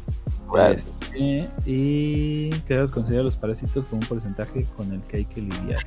Pues más que un porcentaje, o sea, yo creo que es como, pero si puedes, ¿por qué no hacerlo, no? O sea, eh, si como, como Estado, este, o como sociedad, pues podemos apoyar a que todo mundo coma, pues no le veo ningún problema, ¿no? De decir, ay, no, que no coman, ¿no? Y esta es como una crítica que tengo ahí de repente, por ejemplo, a mí, me da mucha risa a Tachla de tocar, ¿no? Siendo doctor, y que llegue este cabrón y te diga, ay, por mí tragas, ¿no? Y dices, la madre. ¿Tú crees que con lo que te quita el puto gobierno alcanza para pagarle un médico? No y eso, eso, eso si trabajas en el IMSS o en el ISTE, porque en salubridad no les quitan nada. sí, o sea, estoy hablando de una cosa del gobierno, entonces no, señores, los, funcionarios no trabajan por ti, digo, eh, no tragan por ti y con tus impuestos no alcanza para una sola cosita de la que hace el Estado, ¿no? Entonces, nada más como... Eh, no es que sean parásitos, sino es que con tus impuestos estás eh, estarías manteniendo a, a los pobres pero pues yo creo que en verdad, o sea, como si sociedad, si sociedad como sociedad podemos eh, pues ayudar a que nadie pase hambre, pues deberíamos este deberíamos ir en ese camino, ¿no? Y ya, ¿no? Ya este para terminar queda uno que es este medio risa. Cálmate, pinche capitán Nemo, el liberalismo no es la solución a todos nuestros problemas. pues sí. Este, pues sí, no, no Ya, vamos a conclusiones en chinga. Ah, conclusiones, este Conclusiones. No, pues yo quisiera ser millonario, güey, pero ni pedo, güey, no se puede. No tengo familiares que me ayuden con un milloncito para invertir en mi negocio. vale, verga. Este, conclusiones, René. Pues creo que eh, los millonarios en cierto modo son necesarios, porque sí hay mucha gente que, que depende de ellos pero pues como lo comentaba hace rato y lo he estado pensando mucho últimamente, creo que la palabra clave en el mundo neoliberal que vivimos es ética, ¿no? Y, y también eh, pues creo que tenemos que pensar éticamente al consumir, como lo decimos en todos los podcasts, este, y pensar en, en esa lana que tú vas a gastar, a dónde va a ir, ¿no? Si Digo, al final de cuentas, me, me causa gracia esos güeyes que dicen, ah, no mames, ¿no? Siempre que haya un pedo con Estados Unidos, no, no falta el pendejo que dice, no mames, no le compren a Walmart, no me le compren a Costco, la chinga. Como si Costco ah, no le estuviera dando trabajo a personas mexicanas en México. Entonces, pues igual, si le puedes comprar al señor de la tienda de tu casa, pues cómprale ese güey. No se va a hacer millonario, pero lo vas a ayudar a subsistir. Y también, pues, si, obviamente, si necesitas ir a otro, a otro lado a comprar algo más grande, pues también, ¿no? Digo, no, no mencionamos también esas prácticas poco éticas como las minas de coltán, donde los niños tienen que ir a sacar metales para tu iPhone y la chingada, ¿no? Que si ya le piensas ahí muy ético también, pues puedes decir, ay, güey, pues entonces no uso smartphone nunca la verga, ¿no? Pero bueno, pues yo creo que, que sí, yo también quisiera ser millonario y no sé cómo sería yo si fuera un millonario porque pues ahorita digo que tengo una ética, pero pues ya en esas esferas en las que muchas veces tienes, pues tal vez no va por tu ética, ¿no? Pero pues considero que tienes que pensar en que tienes que tener arreglos y tienes que tener acuerdos con muchas personas muy importantes y muchas personas que tienen mucho dinero, pues digamos que para ayudar a los tuyos o a tu empresa a crecer y a las personas a las que tú mantienes, pues supongo que también tienes que en algún momento ceder en alguna práctica que tal vez no sea tan ética para eso, ¿no? Entonces, pues también hay que pensar en eso y, que tal vez los mismos multimillonarios no son malos y, y, que lo hacen pues porque lo tienen que hacer. Y por otro lado, pues tampoco veo mal el, el pues no idolatrar tanto así a Elon Musk, por ejemplo, ¿no? Pero pues sí, sí pensar en que tal vez sí están haciendo algunas cosas por el mundo aunque pues no sabemos qué este, intereses haya por detrás de esas buenas acciones que haya, ¿no? Hay que ser críticos. A huevo. Yo eh, digo, ya quería nomás concluir, pero dijiste algo interesante de la, de la ética y lo voy a tratar como de tocar eh, muy rápidamente. Este, hay estudios que han encontrado que la gente entre más dinero tiene, más ojete es con este, con la gente de abajo hasta el punto este, eh, de que, por ejemplo, hicieron un experimento eh, donde eh, les pidieron a una empresa toda la, base de datos de, de, sus correos electrónicos. Y nada más basándose en el lenguaje que utilizaban y el tiempo que tardaban de que recibían un mensaje a que se lo contestaban a quienes, o sea, cuánto tiempo tardaba cada quien en contestarle los mensajes a quienes, pudieron adivinar a la perfección la estructura jerárquica de la empresa. Básicamente bajo la idea de que los jefes tardan más en contestarle a los este a los achichincles que los achichincles a los jefes. Este, pues básicamente porque te vale madre la vida de los de abajo, ¿no? Entonces esto eh, tiene una, justificación bastante eh, razonable en el sentido de que tú cuando estás eh, jodido, digamos, ¿no? Y cuando, tienes hijos y tienes que salir a trabajar y no tienes con quién dejar a tu hijo, dependes de la comunidad, ¿no? Dependes de tu vecina, dependes este, de tu familia, de alguien que te cuide al chamaco, etcétera, etcétera. Y este, pero si tú eres millonario y tienes una niñera, pues te vale madre y tratas mal a la niñera y te renuncia, pues chinga su madre, contrata otras 10. Compro dos. Entonces, eh, en ese sentido, la ética eh, llega a ser eh, utilitarista, lo decía yo creo que en, otro podcast, no me acuerdo, pero este, la, ética llega a ser utilitaria. Y en ese sentido, pues si ya no la necesitas, ¿no? Porque ya tienes dinero y te vale pito el mundo, pues la desestimas. Ya chingar a su. Y ya, yo como, como conclusión, este, nada más diría, a mi parecer no deberían de existir los, los mil millonarios o los billonarios, como millonarios. Eh, creo que sí son un fallo del sistema. Creo que ellos mismos están destruyendo lo, lo que prometen este lo que promete proteger o lo que ellos los hizo millonarios, eh, o sea, es, es, como es como un cáncer, ¿no? O sea, este, están ahí acumulando y enfermando a, a, su mismo sistema, ¿no? Y sí creo que deberíamos de apostar, como decía René, y como decimos en todos los podcasts, por el consumo responsable, por el consumo consciente, y este y en ese sentido creo que eventualmente tenemos que trascender la figura de los multimillonarios y de la caridad y para llegar a una especie más de economía local, ¿no? Por lo menos para algunas cosas, pues ya si eh, alguien tiene que construir cohetes para llegar a Marte, pues adelante. Pero si podemos este comprarle los tomates al vecino en vez de al supermercado y las hamburguesas a la vecina en vez de este de a Burger King, pues creo que vamos por buen camino, porque ahí, ahí hay empleos y ahí hay dinero y ahí hay repartición de la riqueza. Entonces yo creo que voy para allá. Llegaron como unos últimos comentarios, pero creo que ya es puro desmadre, ¿va? Hay uno bueno que hagamos nuestro OnlyFans para forrarnos de billetes. Güey, si nos veas encuerados, creo que nos vas a cobrar, cabrón. Habíamos puesto en el Patreon, ¿no? Que si llegaban este. A 50 dólares. A 50 y les íbamos a mandar un pack. Luego, Y este. este, hay uno que sí estuvo bueno, ¿cuál fue? Yo sé que si fuera millonario, donaría el dinero para que la UNAM haga otros 3 SH en el Estado de México, para que los güeyes que viven en la Marquesa no tengan que viajar 4 horas hasta la Ciudad de México. Va mal. A huevo. Pues esto fue todo. Nosotros somos Incorrecto Podcast. René Aleve, Cale Alcázar, Touchdance. Oye, Touchdance, ¿ya hiciste tu conclusión? No, Sí. pero ya me quiero dormir. Ah, bueno, sí, que quiero ser millonario y no ayudar a nadie, güey. tienes Total. razón. Y Ya, nada, vamos a la chingada. Gracias por escucharnos. Síganos en Twitter, Facebook, YouTube. Ahora sí, vámonos. Ah, pero un mensajito para Slim, Gates, Zuckerberg, Besos y Musk. Ya no nos patrocinen, mejor adóptenos. Nosotros fuimos el Incorrecto Podcast. ¡Wow!